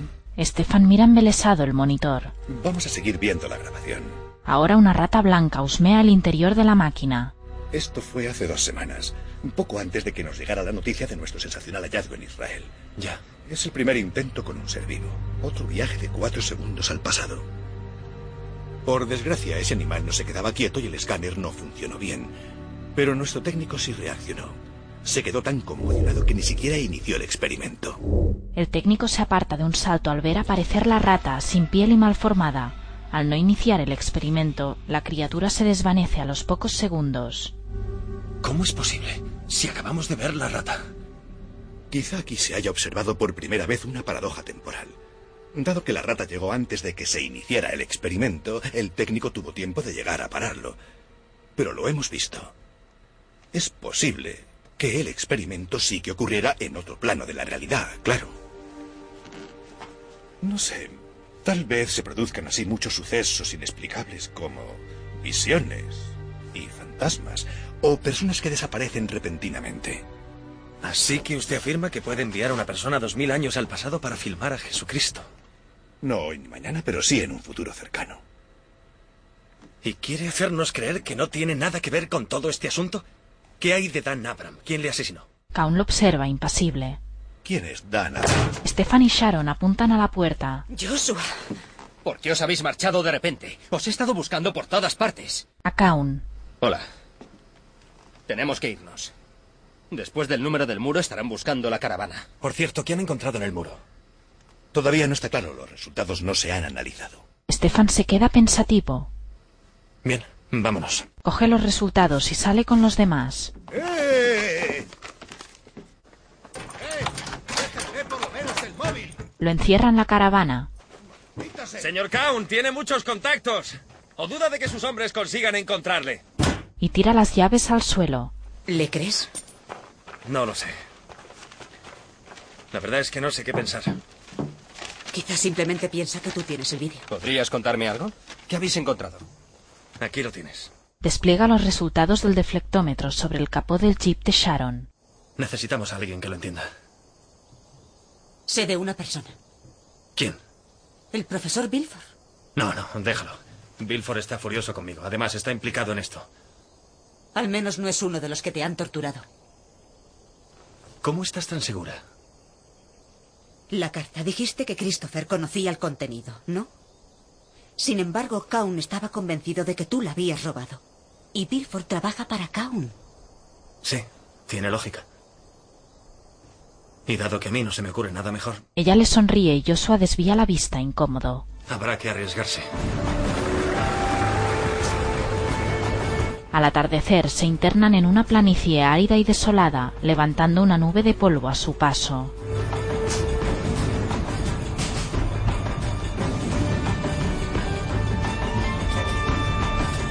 El jeep de Sharon traquetea por el desierto hasta el anochecer. La brisa nocturna acaricia las tiendas de lona del campamento, tenuemente iluminadas. El jeep de Sharon avanza por un camino de tierra en medio de la nada.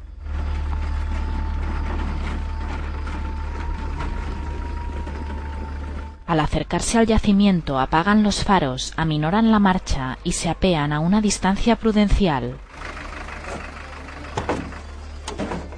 El profesor Bilford entra a oscuras en una de las tiendas y al encender la luz se encuentra con Stefan, Sharon y Joshua. Stefan. ¿Pero qué hace aquí? ¿Dónde estaba? Es una historia muy larga, profesor. Y antes de que empiece a decir que yo le he robado la carta, yo no he sido. ¿Por qué razón habría de creerle?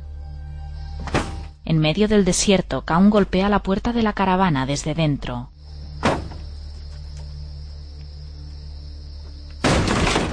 Consigue reventarla, pero sale disparado y tras levantarse del suelo con gesto dolorido, intenta hacerle el puente al todoterreno. Al apartarse del volante ve a Scafaro que lo apunta por detrás. Por todos los santos, ¿quién es usted? El sicario joven lo golpea con un arma en la cara. En la tienda todos están sentados alrededor de la mesa. Lo siento.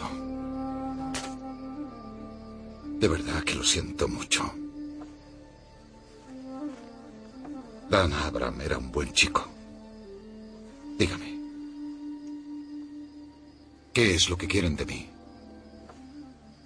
Nos gustaría que respondiera unas preguntas. John Caun. Es el que financia todo esto. ¿Solo eso? Es lo que creía hasta la semana pasada. Cuando usted llegó con esa idea del viaje en el tiempo, me pareció un completo disparate. Creo que debería presentarle mis excusas. ¿Le habló Caun del viajero en el tiempo? ¿Por qué lo buscaba aquí, precisamente? La verdad es que es una historia muy curiosa. Aquí se excavó por última vez en la década de los 30. Hace dos años, uno de los hombres de John Caun trabó amistad en el Instituto Arqueológico de Cambridge con un profesor que le entregó un objeto que había encontrado aquí en aquel entonces. Se levanta, saca una cajita de un cajón y la deja en la mesa frente a Sharon, que la abre intrigada. Un bolígrafo deteriorado por el paso del tiempo descansa en el interior. Tras echarle un vistazo, se lo alarga a Stefan, que observa detenidamente una inscripción todavía legible. Empresas John Caun. ¿Empresas JK? JK. John Caun. Pero debe tener en cuenta que al comienzo de los años 30 no existían los bolígrafos todavía. En la caravana, el hombre calvo y Escafaro vigilan de cerca a Caun, que se limpia el rostro ensangrentado. ¿Sabe por qué odio a la gente como usted cuya religión es la ciencia? Hacen cuanto se puede hacer. Investigan y desarrollan sin pensar en las consecuencias. Echan a rodar una piedra sin calcular a qué lugar llegará la avalancha. Escafaro se le acerca con un puro entre los dedos. ¿Qué pasa? Si Jesús vivió realmente se puede ver en el vídeo. ¿Y si Jesucristo no existió en realidad? Occidente se sumiría en el caos y la gente no seguiría los diez mandamientos. Habría crímenes por doquier. ¿No se ha parado a pensarlo, señor Cau? No estoy hablando de que aquí o allá muera ocasionalmente un hombre. O incluso unas docenas. Hablo de la humanidad. Ese vídeo es un arma, señor Kaun. Un arma muy peligrosa. Y me pregunto si es usted la persona adecuada para poseerla. Si goza de suficiente integridad moral. Y tiene fe. Caun observa impasible a Escafaro, que da una calada al puro. Ambos sabemos que no es así. Y por eso no tiene derecho a darle publicidad. Y para evitarlo, tengo que matarle. Amén. ¿Puedo hablar yo? Escafaro le sostiene la mirada altivo. Si quiero resolver uno de los enigmas fundamentales de la humanidad, viajar por el tiempo y el espacio, necesito dinero. Mucho más del que tengo, y no es poco, créame. Voy a hacerles una propuesta. Les vendo la grabación. A usted, a la Iglesia, al Vaticano. Me da igual. No creo que se encuentre ahora mismo en posición de proponerme un negocio, señor Kaun. Con un gesto de cabeza indica al hombre calvo que se acerque a Kaun. ¿Qué pasará si le mato? Que esas grabaciones no llegarán a existir y todo se quedará como está. El hombre calvo acerca la pistola al cuello de Kaun, que permanece imperturbable. Pero el vicio existe. Por lo tanto, no me va a matar. Además, no nos engañemos. Ambos sabemos que quiere poseer esa... ¿Cómo la ha llamado? Sonríe burlón. ¿Arma? En el campamento alguien vigila la tienda tras una palmera. En el interior, Este es el motivo de que estemos aquí. deja los resultados del deflectómetro sobre la mesa. Siempre en el momento más inoportuno. ¿Qué es eso? El gráfico del deflectómetro del muro, pero nosotros no sabemos interpretarlo. La cuarta capa empezando desde abajo debería estar aquí. ¿Cuántos metros me dijo? 15 metros desde el extremo oriental. Eso debería estar. Sí, aquí tiene que ser. ¿Y la cámara está ahí abajo? ¿Es posible reconocer algo así en esto? No, no. La cámara solo se podría ver si estuviera dentro de una caja maciza de metal o algo semejante. Sería lo más inteligente para conservarla dos mil años. ¿Y esto qué es? Es un túnel del antiguo sistema de alcantarillado de Jerusalén. La ciudad vieja está toda agujereada con sistemas de ese tipo. Es un laberinto gigantesco. Eh, ¿Eso significa que el túnel llega casualmente justo hasta el lugar del escondite? Sí. Es curioso. Aunque al parecer es lo que ocurre. Se acerca a unas cartulinas enrolladas y despliega una de ellas. Por desgracia, aquí tengo únicamente un plano en el que solo se refleja una parte del antiguo sistema de túneles. Y como era de suponer, justo la sección que necesitamos no está. Les lanza una mirada maquinadora. ¿Alguno sabe bucear? ¿Por qué? La mayoría de los túneles se encuentran bajo el nivel de la capa freática y este precisamente lo está. Bueno, yo una vez hice un curso de buceo, pero de eso hace ya seguramente más de tres años. Se vuelven al oír un ruido. ¿Han oído? Stefan sale apresuradamente y escudriña los alrededores de la tienda con la mirada. Los otros lo siguen afuera. Quizá fuera algún animal. Sí, quizá. El profesor mira el reloj. Bien, les propongo que nos encontremos mañana temprano en la esquina de las calles Ben Gurion y Golda Meir. Consigan un equipo de buceo. Yo me encargaré de los planos. El alba despunta en Jerusalén. El profesor Bilford sale de la universidad con los planos y se encamina hacia un jeep. Un coche negro está aparcado justo detrás. Profesor Bilford, Roland, ¿qué hace usted aquí? esta mañana hemos hecho un descubrimiento sensacional. Tenía que enseñárselo lo antes posible. Espero que no me venga de nuevo con una insignificancia. Se lo advierto. No, tranquilo, profesor. Estoy seguro de que va a interesar. ¿Lo trae en el coche? Únicamente una parte. Se coloca tras el profesor, que cae fulminado. Roland se guarda apresuradamente la pistola en la cintura del pantalón y mete al profesor en el maletero. Echa un vistazo a su alrededor y se acerca a la parte trasera de un Peugeot negro que se detiene a unos metros de distancia. Escafaro emerge tras la ventanilla tintada y le alarga un sobre negro. Roland lo abre y tras comprobar que contiene dos buenos fajos de billetes, asiente complacido. Sin mediar palabra, Escafaro desaparece tras la ventanilla tintada. Fuera del jeep, Stefan, Sharon y Joshua esperan al profesor en el cruce acordado. Mientras Stefan carga una botella de buceo, un viejo Renault se detiene a pocos metros. Roland baja del coche y se les acerca. ¿Y el profesor Bilford? No puede venir. Pero me he informado de todo. Kaun ha aparecido en el campamento.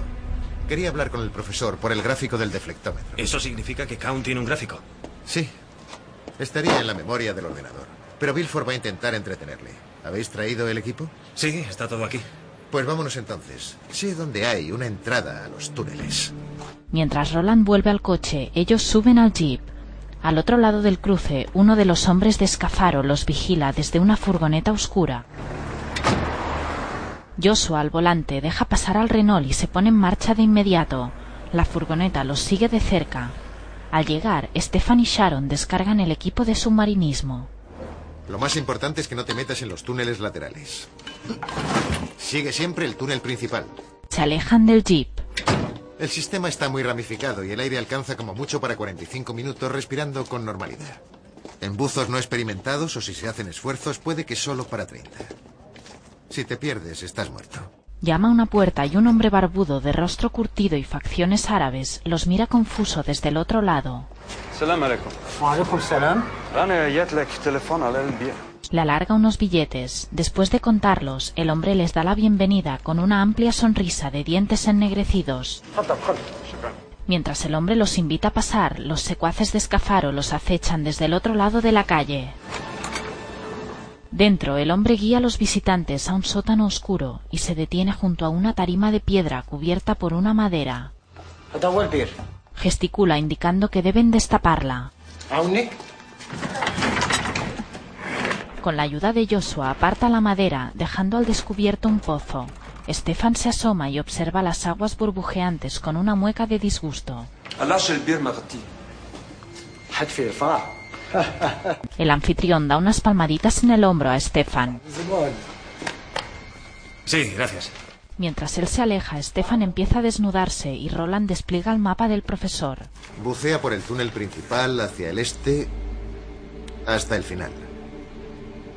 Son unos 200 metros. Allí el túnel que lleva hasta el muro se desvía a la derecha.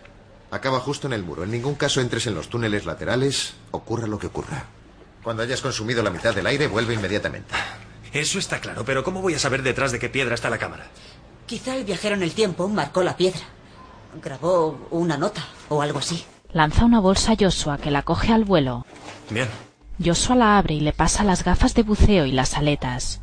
Stefan se pone el traje de neopreno y se guarda un cuchillo en una funda atada alrededor de la pierna. Bajo la atenta mirada de Roland, Joshua le cuelga la botella a la espalda. Eso es. Ya completamente equipado, se sienta en el muro de piedra, de espaldas al pozo. Respira por la boquilla y consulta el indicador de presión.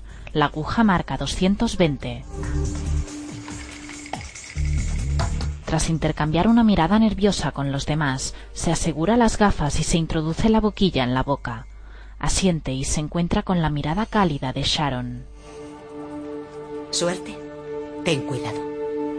Él alza el pulgar en señal de ok y mientras Roland pone en marcha el cronómetro, se tira de espaldas al agua. En el fondo mira desorientado en derredor. Se encuentra en un túnel de piedra de un metro y medio de ancho. Sharon observa la superficie que deja de burbujear. No te preocupes, no le pasará nada. No hay quien pueda con él. Le besa la cabeza con dulzura. Bajo el agua, Stefan se interna en el túnel a la luz de una linterna.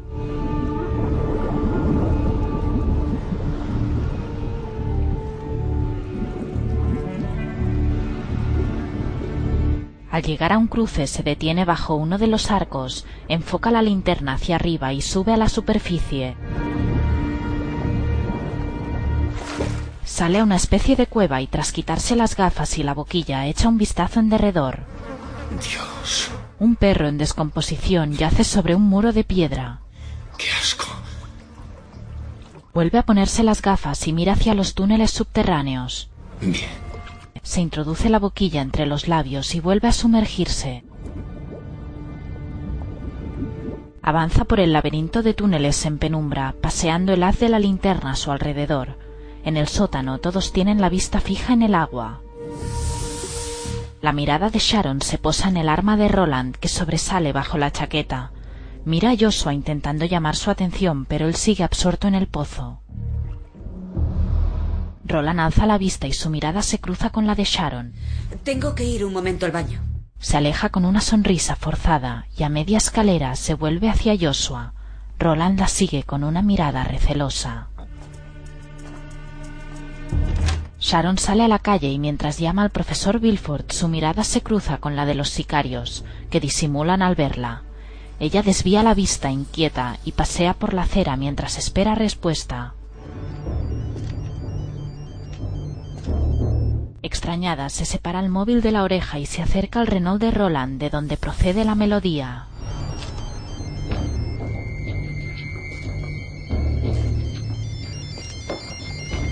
Vuelve a encontrarse con la mirada vigilante del hombre calvo y se fija en un carromato y en un camión que se acercan por la calzada.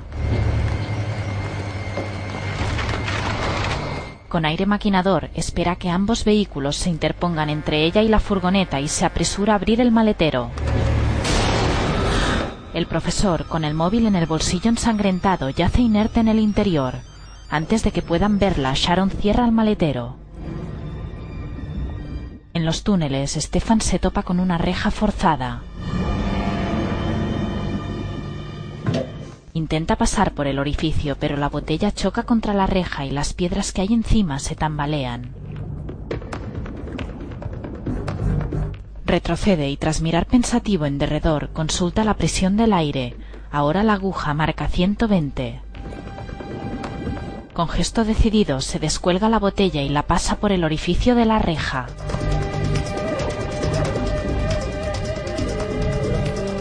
Él pasa justo detrás y vuelve a colgarse la botella a la espalda.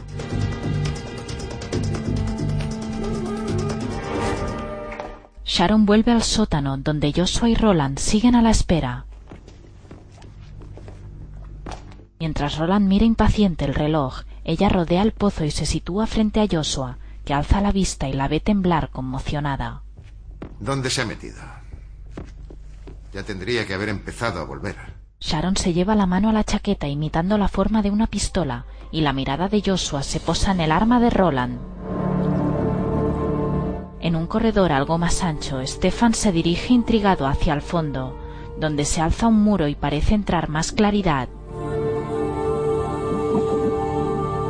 Al pasar el último arco sale a la superficie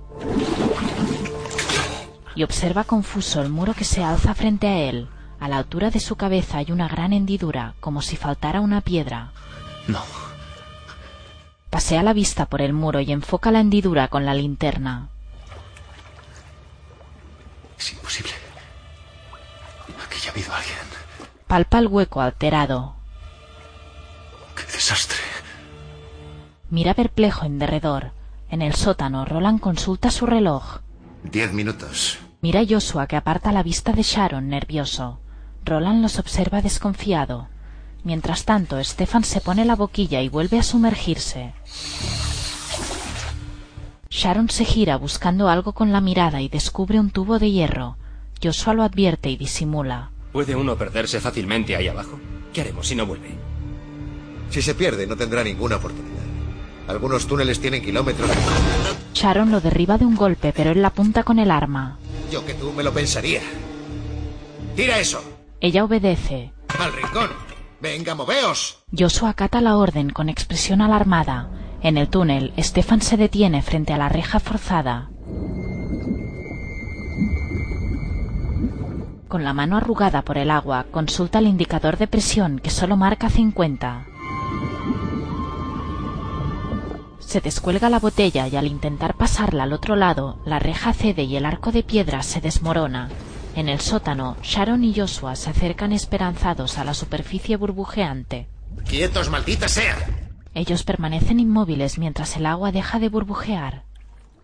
Bueno, creo que vuestro amigo no lo ha conseguido. La botella ha quedado enterrada bajo las piedras. Stefan se introduce la boquilla borboteante en la boca y consulta el indicador de presión, que ahora marca cero bares. Alarmado, forcejea con la reja que ha quedado atravesada obstruyendo el túnel. Vuelve a coger la boquilla y respira concentrado el aire restante.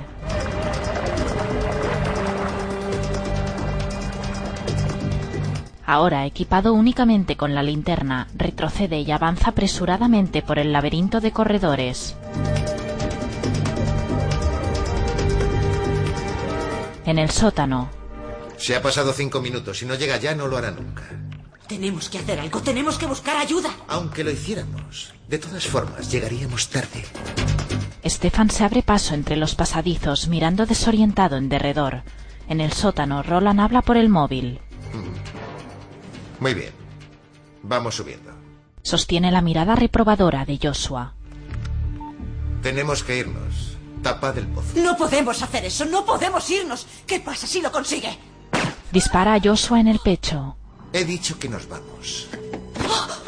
Tu amigo necesita un médico. Observa con frialdad a Joshua, que se desmorona en el suelo.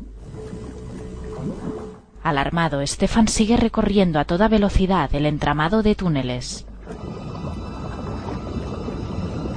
Va directo hacia el fondo de un pasadizo por donde entra algo de claridad y sin aire en los pulmones bracea desesperado hacia la superficie.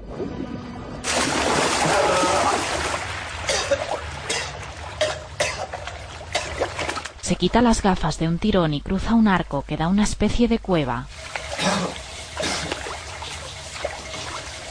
Escudriña la gruta con la mirada y descubre una escalera de mano que desaparece por una abertura en el techo por donde se filtran luz y agua. El empleado y el cliente de un centro de lavado de coches miran boquiabiertos a Stefan, que sale por la alcantarilla. Al advertir su presencia, Stefan alza los pulgares victorioso. El desagüe funciona de nuevo. Bajo sus miradas atónitas se aleja encogido de frío. Antes de salir a la calle, se detiene junto a la puerta y repara en la furgoneta oscura. Se asoma intrigado y atisba al hombre calvo que habla por el móvil fuera del vehículo. Después de colgar, cruza la calle con gesto vigilante y entra en el edificio donde se encuentran los demás. Stefan echa un vistazo al otro sicario que lee el periódico en el asiento del copiloto y se fija en un hombre que trabaja en un taller junto a la furgoneta. Ataviado con el traje de neopreno, cruza la calle con paso cauteloso y se oculta tras la furgoneta. Sin perder de vista al sicario, ajeno a su presencia, avanza sigilosamente hasta el taller y coge una llave inglesa. El sicario sigue leyendo concentrado. Al asomarse por la ventana, Stefan lo deja cao de un golpe en la cara. Echa un vistazo al edificio y se agazapa en el asiento del conductor, ocultándose tras el sicario. El hombre calvo sale del edificio seguido de Sharon y Roland, que sostienen a Joshua sobre sus hombros. Se acercan a la furgoneta y el sicario les abre la puerta trasera. Vamos, Hace entrar a Joshua y Sharon sube tras él. ¿A dónde van? Tu jefe ha dicho que al desierto, con el que llevo en el muro. Mientras Roland va hacia el Renault, el hombre calvo mira a su compañero que asoma por la ventana. Stefan se incorpora y al arrancar de un tirón, el hombre calvo sale disparado. Creíamos que habías muerto. Yo también lo creí. El otro vuelve en sí y Stefan lo empuja fuera. El hombre calvo apunta a la furgoneta que desaparece tras la primera esquina. Roland se le acerca, frustrado. En la furgoneta, Mierda, ¿qué ha ocurrido? ¿Qué le pasa? Roland le disparó, creo que le dio en un pulmón. cierra la puerta corredera y consuela a Joshua, que yace agonizante con el pecho y la barbilla ensangrentados. ¿Dónde hay un hospital? Aparca frente a la unidad de urgencias del hospital, que parece desierto, y baja de la furgoneta todavía vestido de buzo. ¡Hola! ¿Hay alguien? ¡Eh! Abre apresuradamente la puerta corredera. Voy a avisarles. Sharon baja de un salto. Stefan se arrodilla junto a Joshua y pone las manos sobre las suyas. Aguanta, Joshua. Sharon no tardará en traer ayuda. Yo puedo respirar. Él lo observa consternado. Ya viene un médico. ¿Dónde estáis, maldita sea?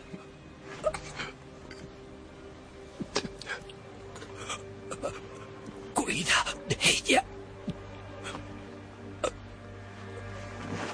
Tras pronunciar estas palabras, expira con una mirada suplicante fija en Stefan, que cierra los ojos con gesto de impotencia.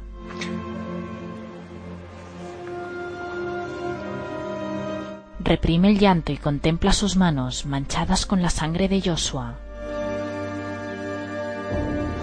Sin dejar de mirarse las manos ensangrentadas, se aparta y rompe a llorar.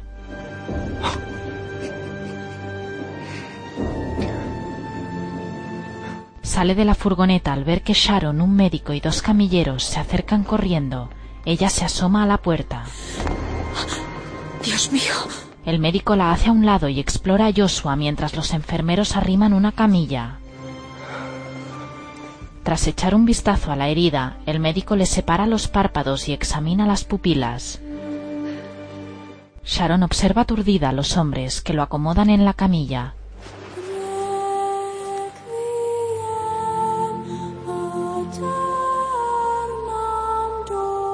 Sin apartarse de Joshua, acompaña a los hombres al interior del hospital. Antes de entrar, se vuelve hacia Stefan y sacude la cabeza angustiada. Él permanece inmóvil junto a la furgoneta, siguiéndolos con una mirada desolada.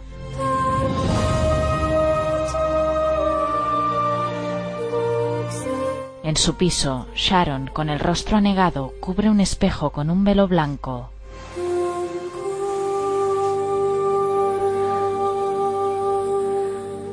Se acerca a una cómoda, coge una fotografía de ambos donde se abrazan sonrientes y la contempla con expresión nostálgica. Buena suerte, Joshua. Desvía la vista afligida y permanece inmóvil con el retrato entre las manos.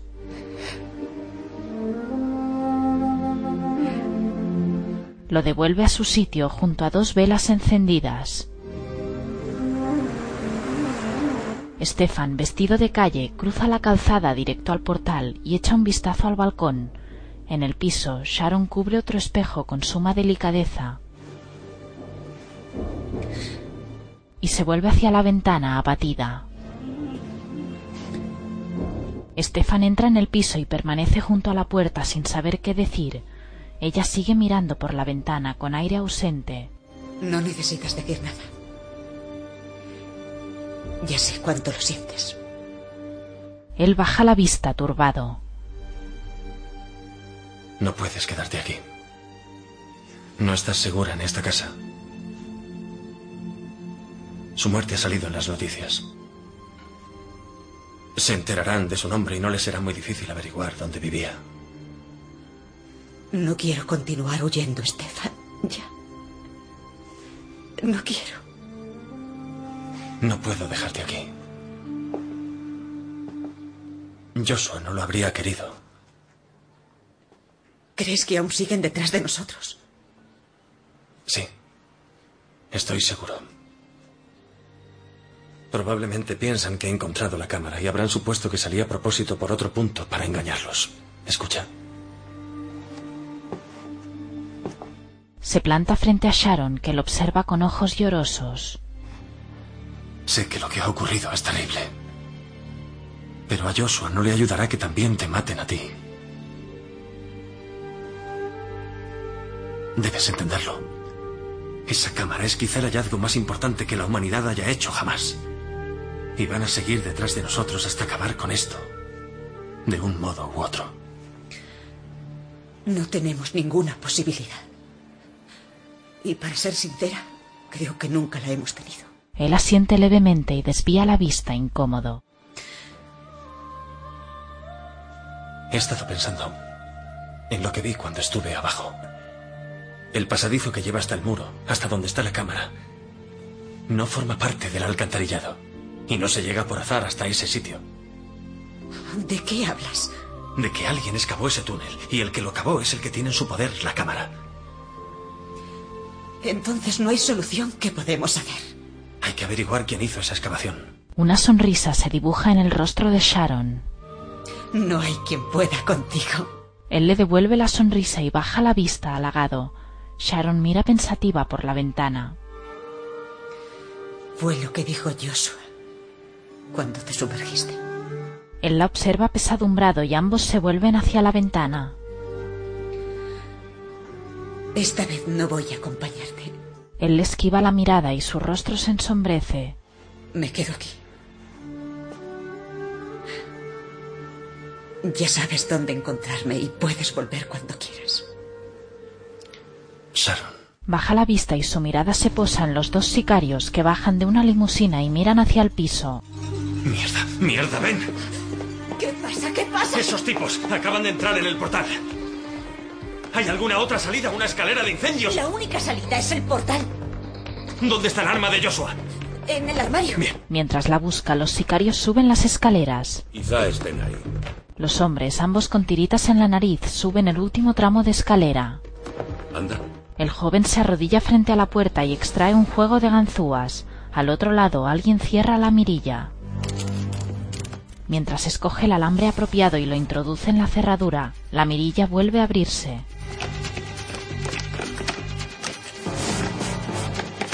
La puerta cede y Stefan lo tumba de un culatazo en la cara. Apunta al hombre calvo que se lleva la mano a la pistola, pero se detiene al reparar en la metralleta de Stefan. Él sacude la cabeza para disuadir al sicario, que le lanza una sonrisa perversa y desenfunda. Pero Stefan se adelanta y le dispara directo al corazón. Observa tembloroso cómo el sicario se tambalea y se derrumba en el suelo.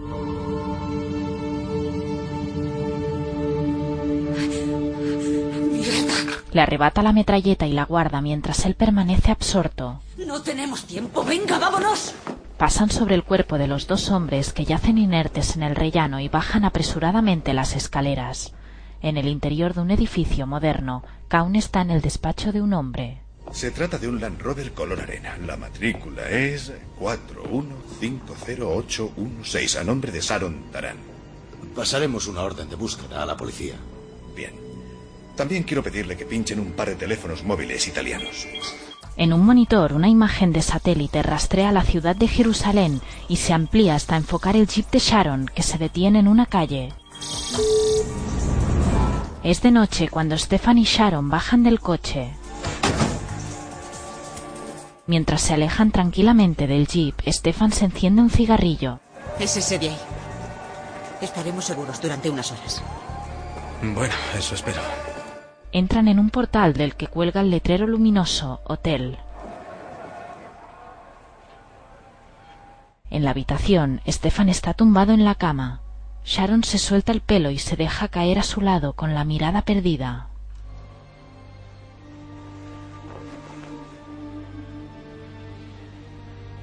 Mañana es el entierro.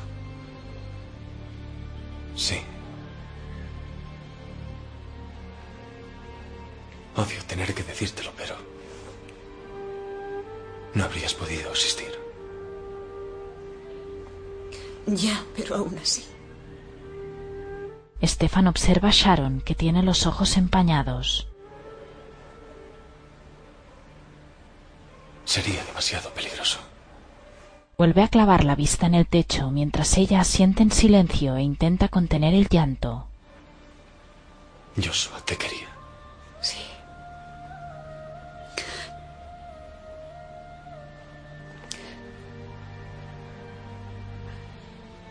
Puedes abrazarme.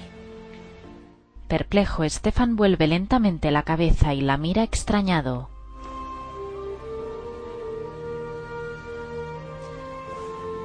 Solo abrazarme. Sí. Con gesto decidido, Sharon se acerca y llora en silencio sobre el hombro de Stefan, que la rodea tímidamente con un brazo consolador.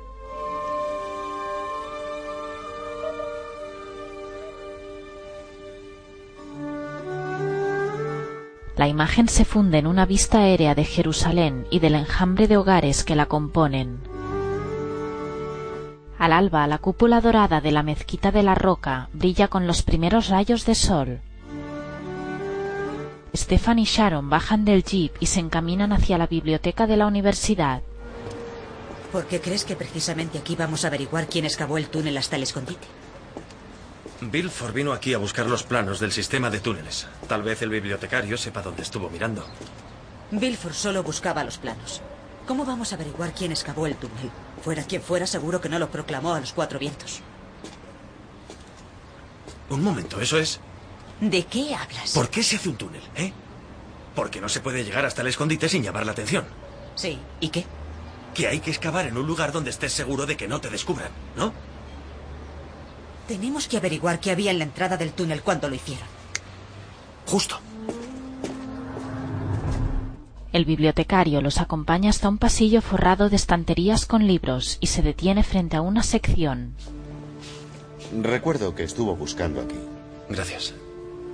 Al marcharse el bibliotecario, Stefan y Sharon examinan la estantería y cogen un libro antiguo. Ahora, sentados a una mesa, Stefan despliega un plano. Aquí. Este es el lugar donde empieza el túnel. ¿Sabes qué había ahí hace 500 años? La iglesia de una orden armenia. La orden de Simeón. Voy a ver qué encuentro. Sharon se acerca a la estantería y coge un libro destartalado con tapas de piel. Vuelve a la mesa absorta en su lectura. Creo que tengo algo. Sí, a ver. Es una referencia a unos monjes armenios que llegaron en aquella época a Palestina a causa de una leyenda. ¿Qué leyenda? El hombre de Besara. Besara era el nombre del lugar donde se encuentra la excavación. Eh, Sí, sí, lo sé. Sigue. El hombre de Besara llevó un espejo al lugar en el que hablaba Jesús. El espejo, sin embargo, halló tal placer al ver el rostro de Jesús que a partir de aquel momento no quería mostrar ninguna otra imagen que no fuera la del Señor. Para protegerlo de los enemigos, lo ocultó en un lugar secreto, con el propósito de asegurarse de que sus descendientes contemplarían al Señor. El espejo es la cámara. Exacto. Y debieron de buscar el escondite. Fueron 500 años más rápidos que nosotros. Ahora tenemos que averiguar a dónde llevaron aquel espejo. Espera, espera, espera. Coge un mapa que descansa sobre la mesa y tras desplegarlo señala un punto con el dedo. Mira, este es un antiguo monasterio en el Negev.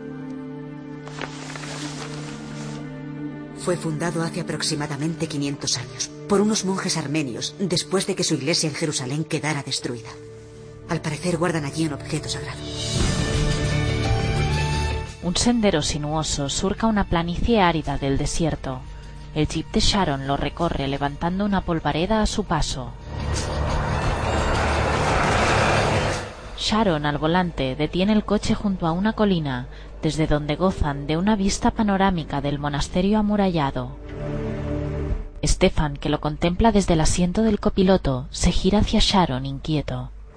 Sharon, ¿Qué? ¿Ocurre algo? antes de continuar con esto, ¿Qué? Sonríe expectante mientras él la contempla embelesado. Pero el rostro de Stefan se ensombrece. Déjalo. Sigue, Desvía la vista. sigue. Pasan frente a un pequeño templo de piedra con la escultura de una virgen y se detienen a unos metros del monasterio. Sharon coge la metralleta y bajan del coche. ¿Tú crees que aquí aún vive alguien? Parece abandonado. O quieren que tenga ese aspecto.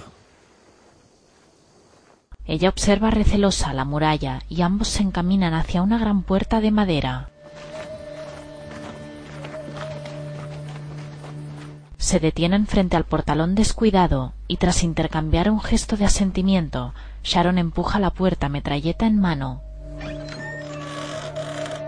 En el patio interior se alzan unas casitas de piedra. Dios mío. Se quedan helados al ver a un hombre tirado en medio de una callejuela de tierra.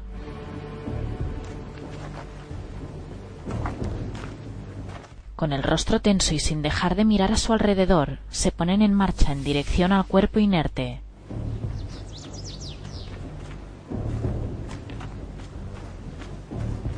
Al acercarse, Stefan lanza una mirada fugaz hacia atrás y se aproxima al hombre, que yace de costado sobre un charco de sangre a la altura de la cabeza. Se acuclilla a su lado y toca la sangre con la punta de los dedos. Todavía no está seca. Pensativo, echa un vistazo a un edificio a su derecha y se lo señala con la cabeza a Sharon, que lo sigue hacia la puerta con la metralleta en ristre.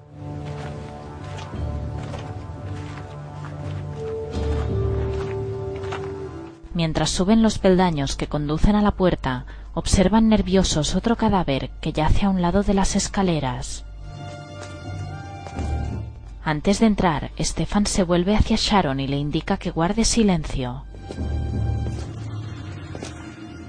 Al atravesar la puerta acceden al interior de una iglesia, donde una docena de hombres han sido masacrados.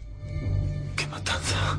Los cuerpos de los monjes, de barbas pobladas y túnicas austeras, yacen tirados en los bancos y en el suelo sobre charcos de sangre.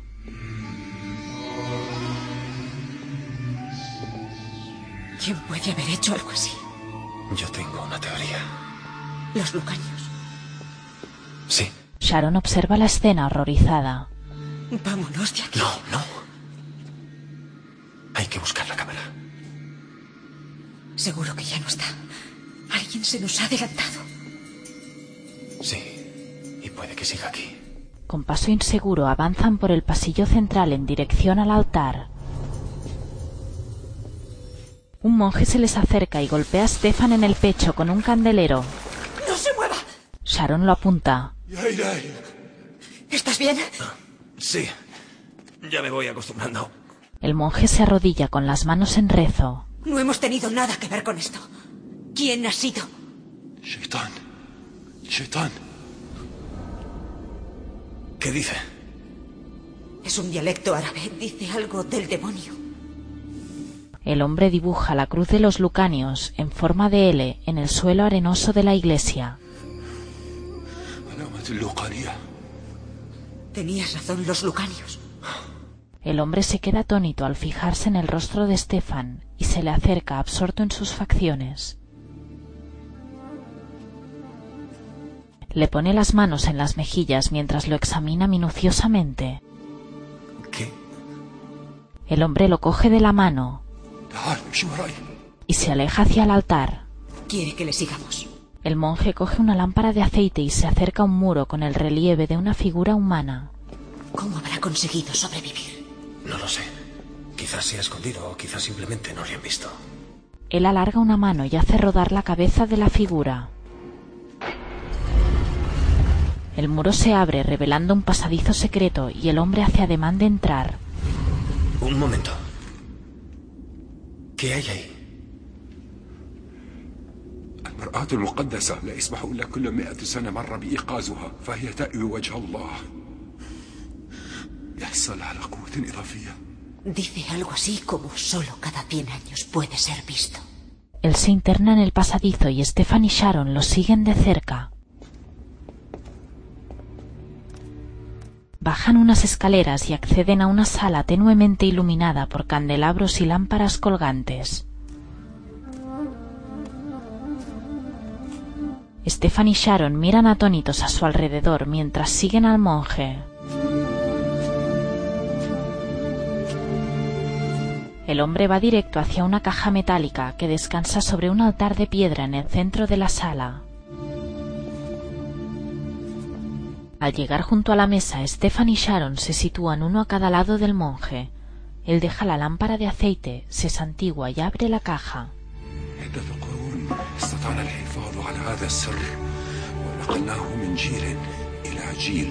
Extrae un paquete del interior. Y al destaparlo revela la videocámara oxidada y envejecida.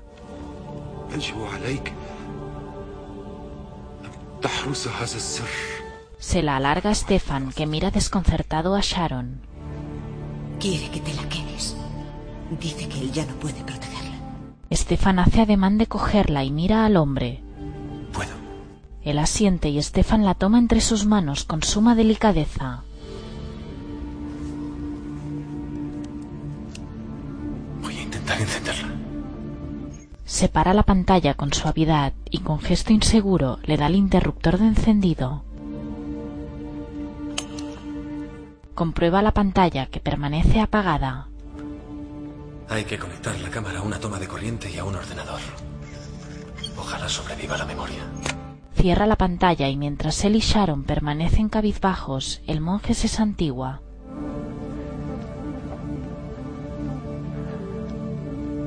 Al acabar, les indica con un gesto que le sigan. Estefan se guarda la cámara en el bolsillo del pantalón y sigue a Sharon, que se aleja con el monje. Ahora bajan las escaleras de la entrada y salen al exterior. Se detienen en seco al oír un ruido y miran al cielo desconcertados. ¡Mira! Dos helicópteros sobrevuelan el monasterio. Stefan y Sharon salen corriendo tras el monje, que los guía hasta un muro forrado de nichos.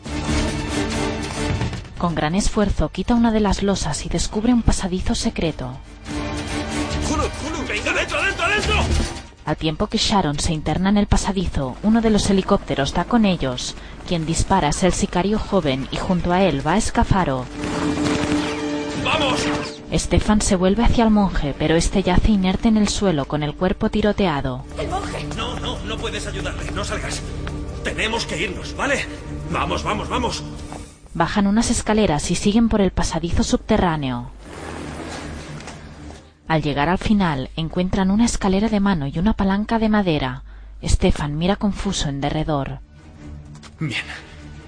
Intentémoslo. Agarra la palanca y la eleva hasta dejarla plegada contra la pared. La palanca acciona dos ruedas dentadas que al girar desplazan hacia un lado la estatua de la Virgen en el templo de piedra. Stefan sube la escalera de mano y se asoma al exterior. Cuidado. Al ver que un helicóptero sobrevuela la zona, vuelve a esconderse en el templo. Bien, vamos, démonos prisa. Dame las llaves. Yo sé conducir. Pero disparas mejor. Al tiempo que Stefan ocupa el asiento del conductor y Sharon el del copiloto, el helicóptero vuelve a registrar la zona. ¡Están subiendo al coche! ¡Vamos! El sicario apunta al jeep de Sharon, que se aleja del monasterio, y dispara una ráfaga que impacta en el techo del vehículo. Con este coche no escaparemos. Con un poco de suerte llamarán la atención del ejército israelí. Stefan conduce a toda velocidad, ¡Mira el coche! ¡Hay que detenerlo! y mientras el jeep recorre el sendero sinuoso, el helicóptero baja a ras de suelo. ¡Mata al conductor! El sicario obedece y dispara. ¡Estefan! ¡Agáchate! El jeep se sale del sendero esquivando las balas del sicario, pero el otro helicóptero los acosa por el otro lado.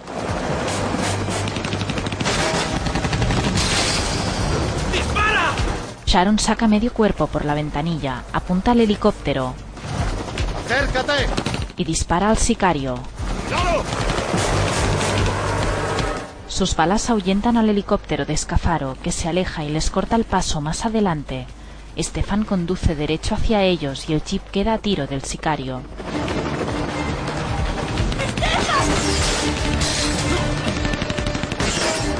Stefan rodea el helicóptero para esquivar las balas. Y conduce campo a través con ambos helicópteros pisándole los talones. ¡Te han herido! No, por poco. ¡Detengan de una vez ese maldito coche! ¡Eso intento! El coche no va a aguantar mucho. ¿En qué dirección vamos? Hacia Jerusalén la dirección es correcta. Intentaré mantenerlos a distancia. Vuelve a sacar el cuerpo por la ventanilla y dispara contra el helicóptero de Escafaro. El sicario responde con una ráfaga que pasa rozando el jeep. Una de las balas de Sharon atraviesa la chapa del helicóptero e impacta en el pecho de Roland. Al tiempo que ella vuelve al interior del jeep, el otro helicóptero los cose a balazos y alcanza a Sharon en el pecho. El rostro de Stefan se transforma al ver su torso ensangrentado. ¡Mierda! ¡Mierda! ¡Aguanta! Llévenme a un hospital, enseguida. Su trabajo era detenerlos. ¡Haga algo por conseguirlo! Scafaro empuja al vacío a Roland, que cae sobre el capó del jeep. Stefan pierde el control y al salirse del sendero, el jeep vuelca y queda boca abajo. Estefan abre la puerta de una patada y sale a duras penas. Se agarra del chasis para incorporarse y rodea el maletero en dirección a la puerta del copiloto.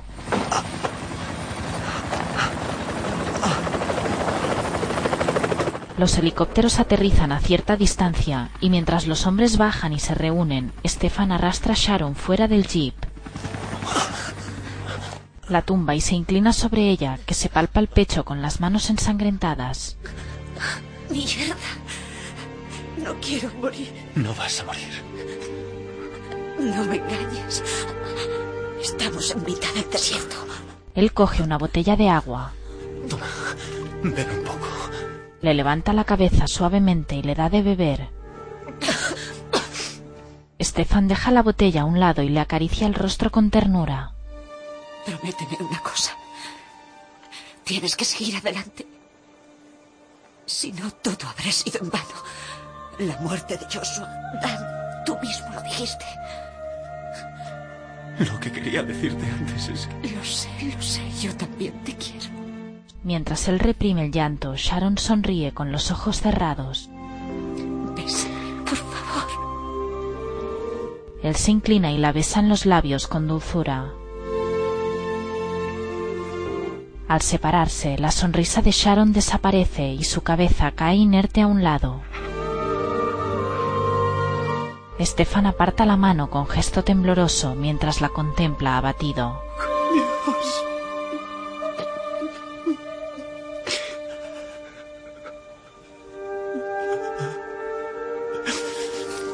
Escafaro se acerca sigiloso por detrás.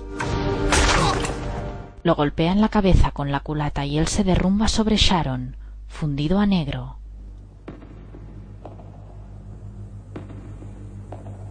Stefan yace boca abajo con la cara contra el suelo. Se despierta con una mueca de dolor y alza la vista. Ve a Escafaro junto al helicóptero. El hombre se vuelve con la videocámara en las manos y le lanza una mirada desdeñosa.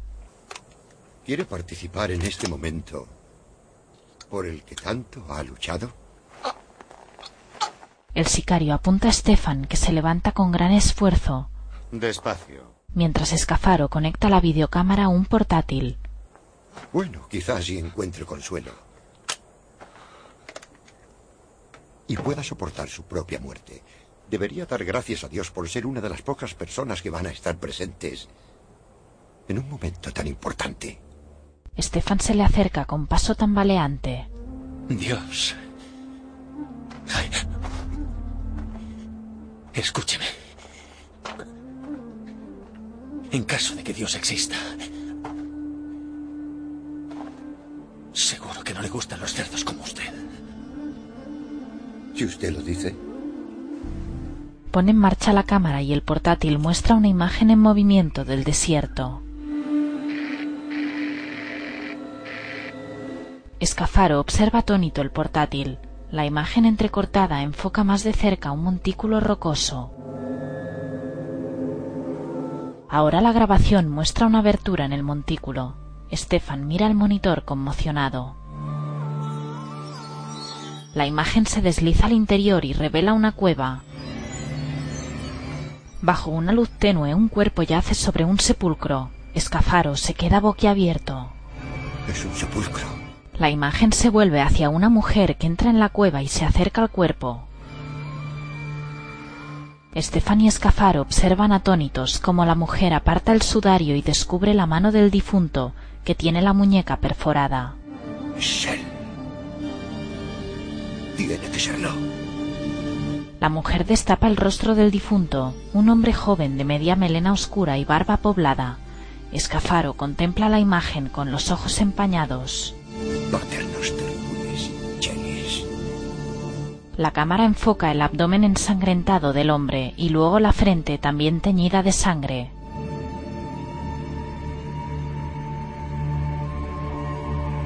La mujer vuelve a cubrir el cuerpo con la mortaja mientras la imagen se va alejando hacia la entrada de la cueva.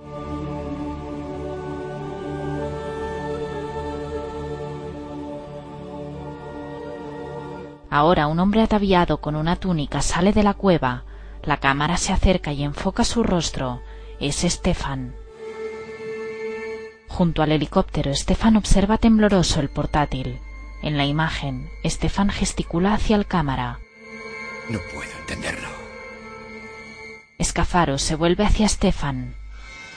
Usted es el viajero en el tiempo. Todos se vuelven alarmados. Cuatro helicópteros se acercan volando a media altura.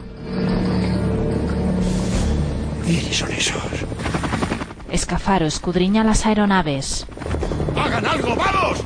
El sicario aparta la metralleta de Stefan y apunta a los helicópteros, pero un compañero lo detiene. Es el ejército israelí. Es inútil. El sicario arroja la metralleta al suelo y alza las manos al tiempo que los militares se despliegan por la zona. Dos helicópteros más aterrizan cerca. Stefan lanza una última mirada al vídeo y se ve a sí mismo cogiendo la cámara. Enfoca a la mujer que, ataviada con una túnica y un velo, se vuelve hacia la cámara. Es Sharon.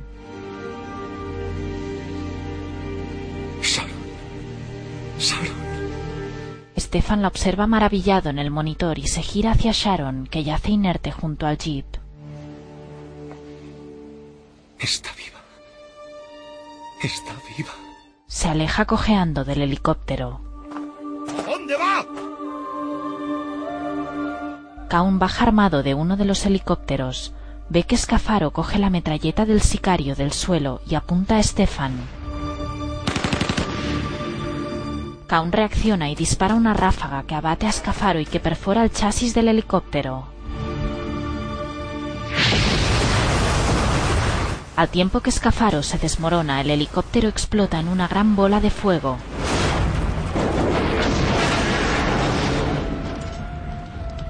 Stefan se arrodilla junto a Sharon y la contempla con una mirada esperanzada. Aún vive. ¿Han traído un médico? ¿Hay algún médico? Dos militares se acercan. Uno de ellos se arrodilla junto a Sharon y le toma el pulso. Lo siento mucho. Está muerta. No. No está muerta. No puede estar muerta. Aún vive, lo sé. ¡Hagan algo! Con el rostro surcado de dolor, la coge en brazos y se aleja del jeep.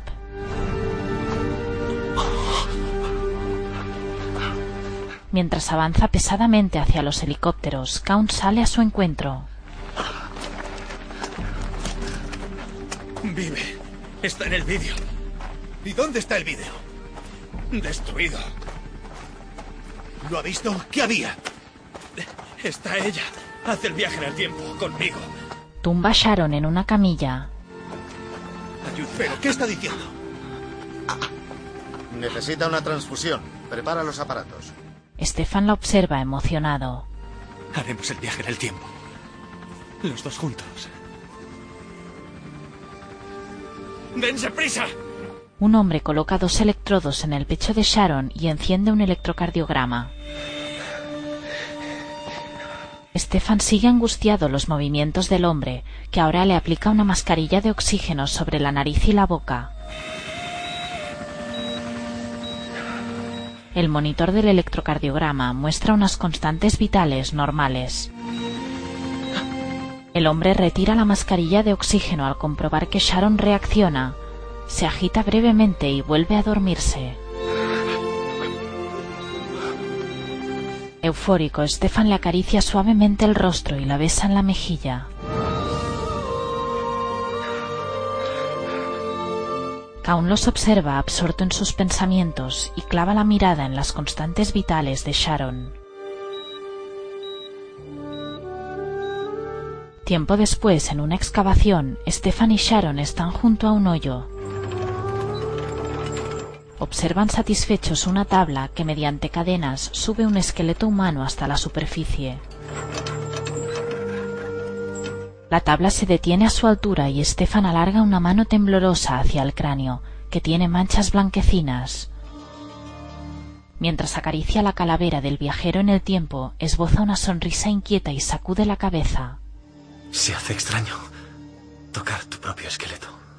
¿De verdad crees que el hombre del vídeo era Jesucristo? Hace un mes me habría parecido un disparate. Pero ahora... Kaun baja del Mercedes y se les acerca risueño. Ellos observan expectantes al hombre, que se detiene a su lado, Se saca un papel del bolsillo de la americana y se lo entrega a Stefan. Tome. Creo que deberíamos seguir en contacto, señor Bog. Me pregunto una cosa, señor Kaun. ¿Qué sucedería si no viajáramos al pasado? ¿Quién podría obligarnos? ¿Qué sucedería si no lo hicieran? No lo sé. Pero hay algo que sí sé seguro. Harán el viaje. Porque si no, el esqueleto no existiría. Les dedica una sonrisa pícara y se retira mientras ellos observan el esqueleto pensativos. Vista del campamento, poblado por una docena de tiendas de campaña que se alzan en medio del desierto. En el horizonte, un sol anaranjado se esconde tras una llanura árida, sumiendo el desierto en las tinieblas.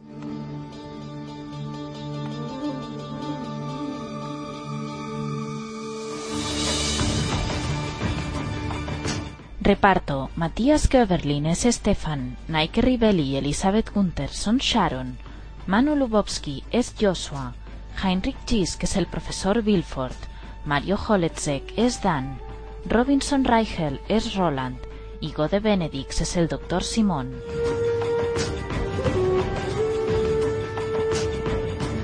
Dietrich Hollinder-Boimer es Kaun, Frank Charles es Ryan, Hans Dill es Escafaro, Klaus Grunberg, el hombre calvo, Pierce Sembler es Christopher y Peter Gabazga, el cardenal.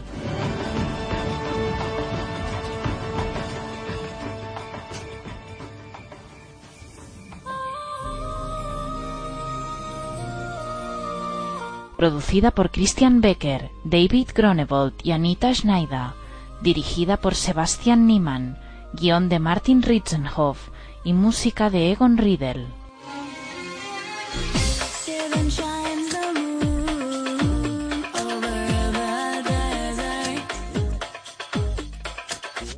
Wait, wait, I'm coming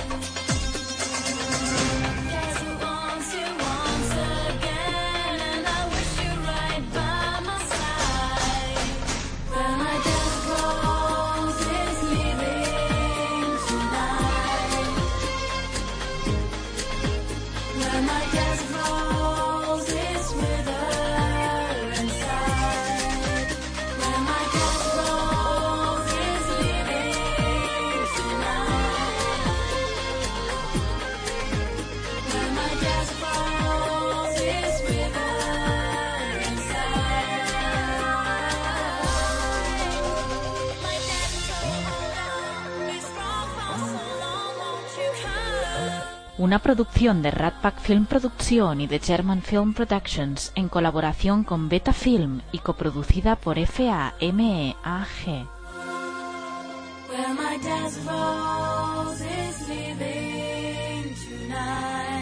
Agradecimientos a Constantin Film AG, Timberland, Constance Gailen, René Lesart y a las Fuerzas Aéreas Marroquíes.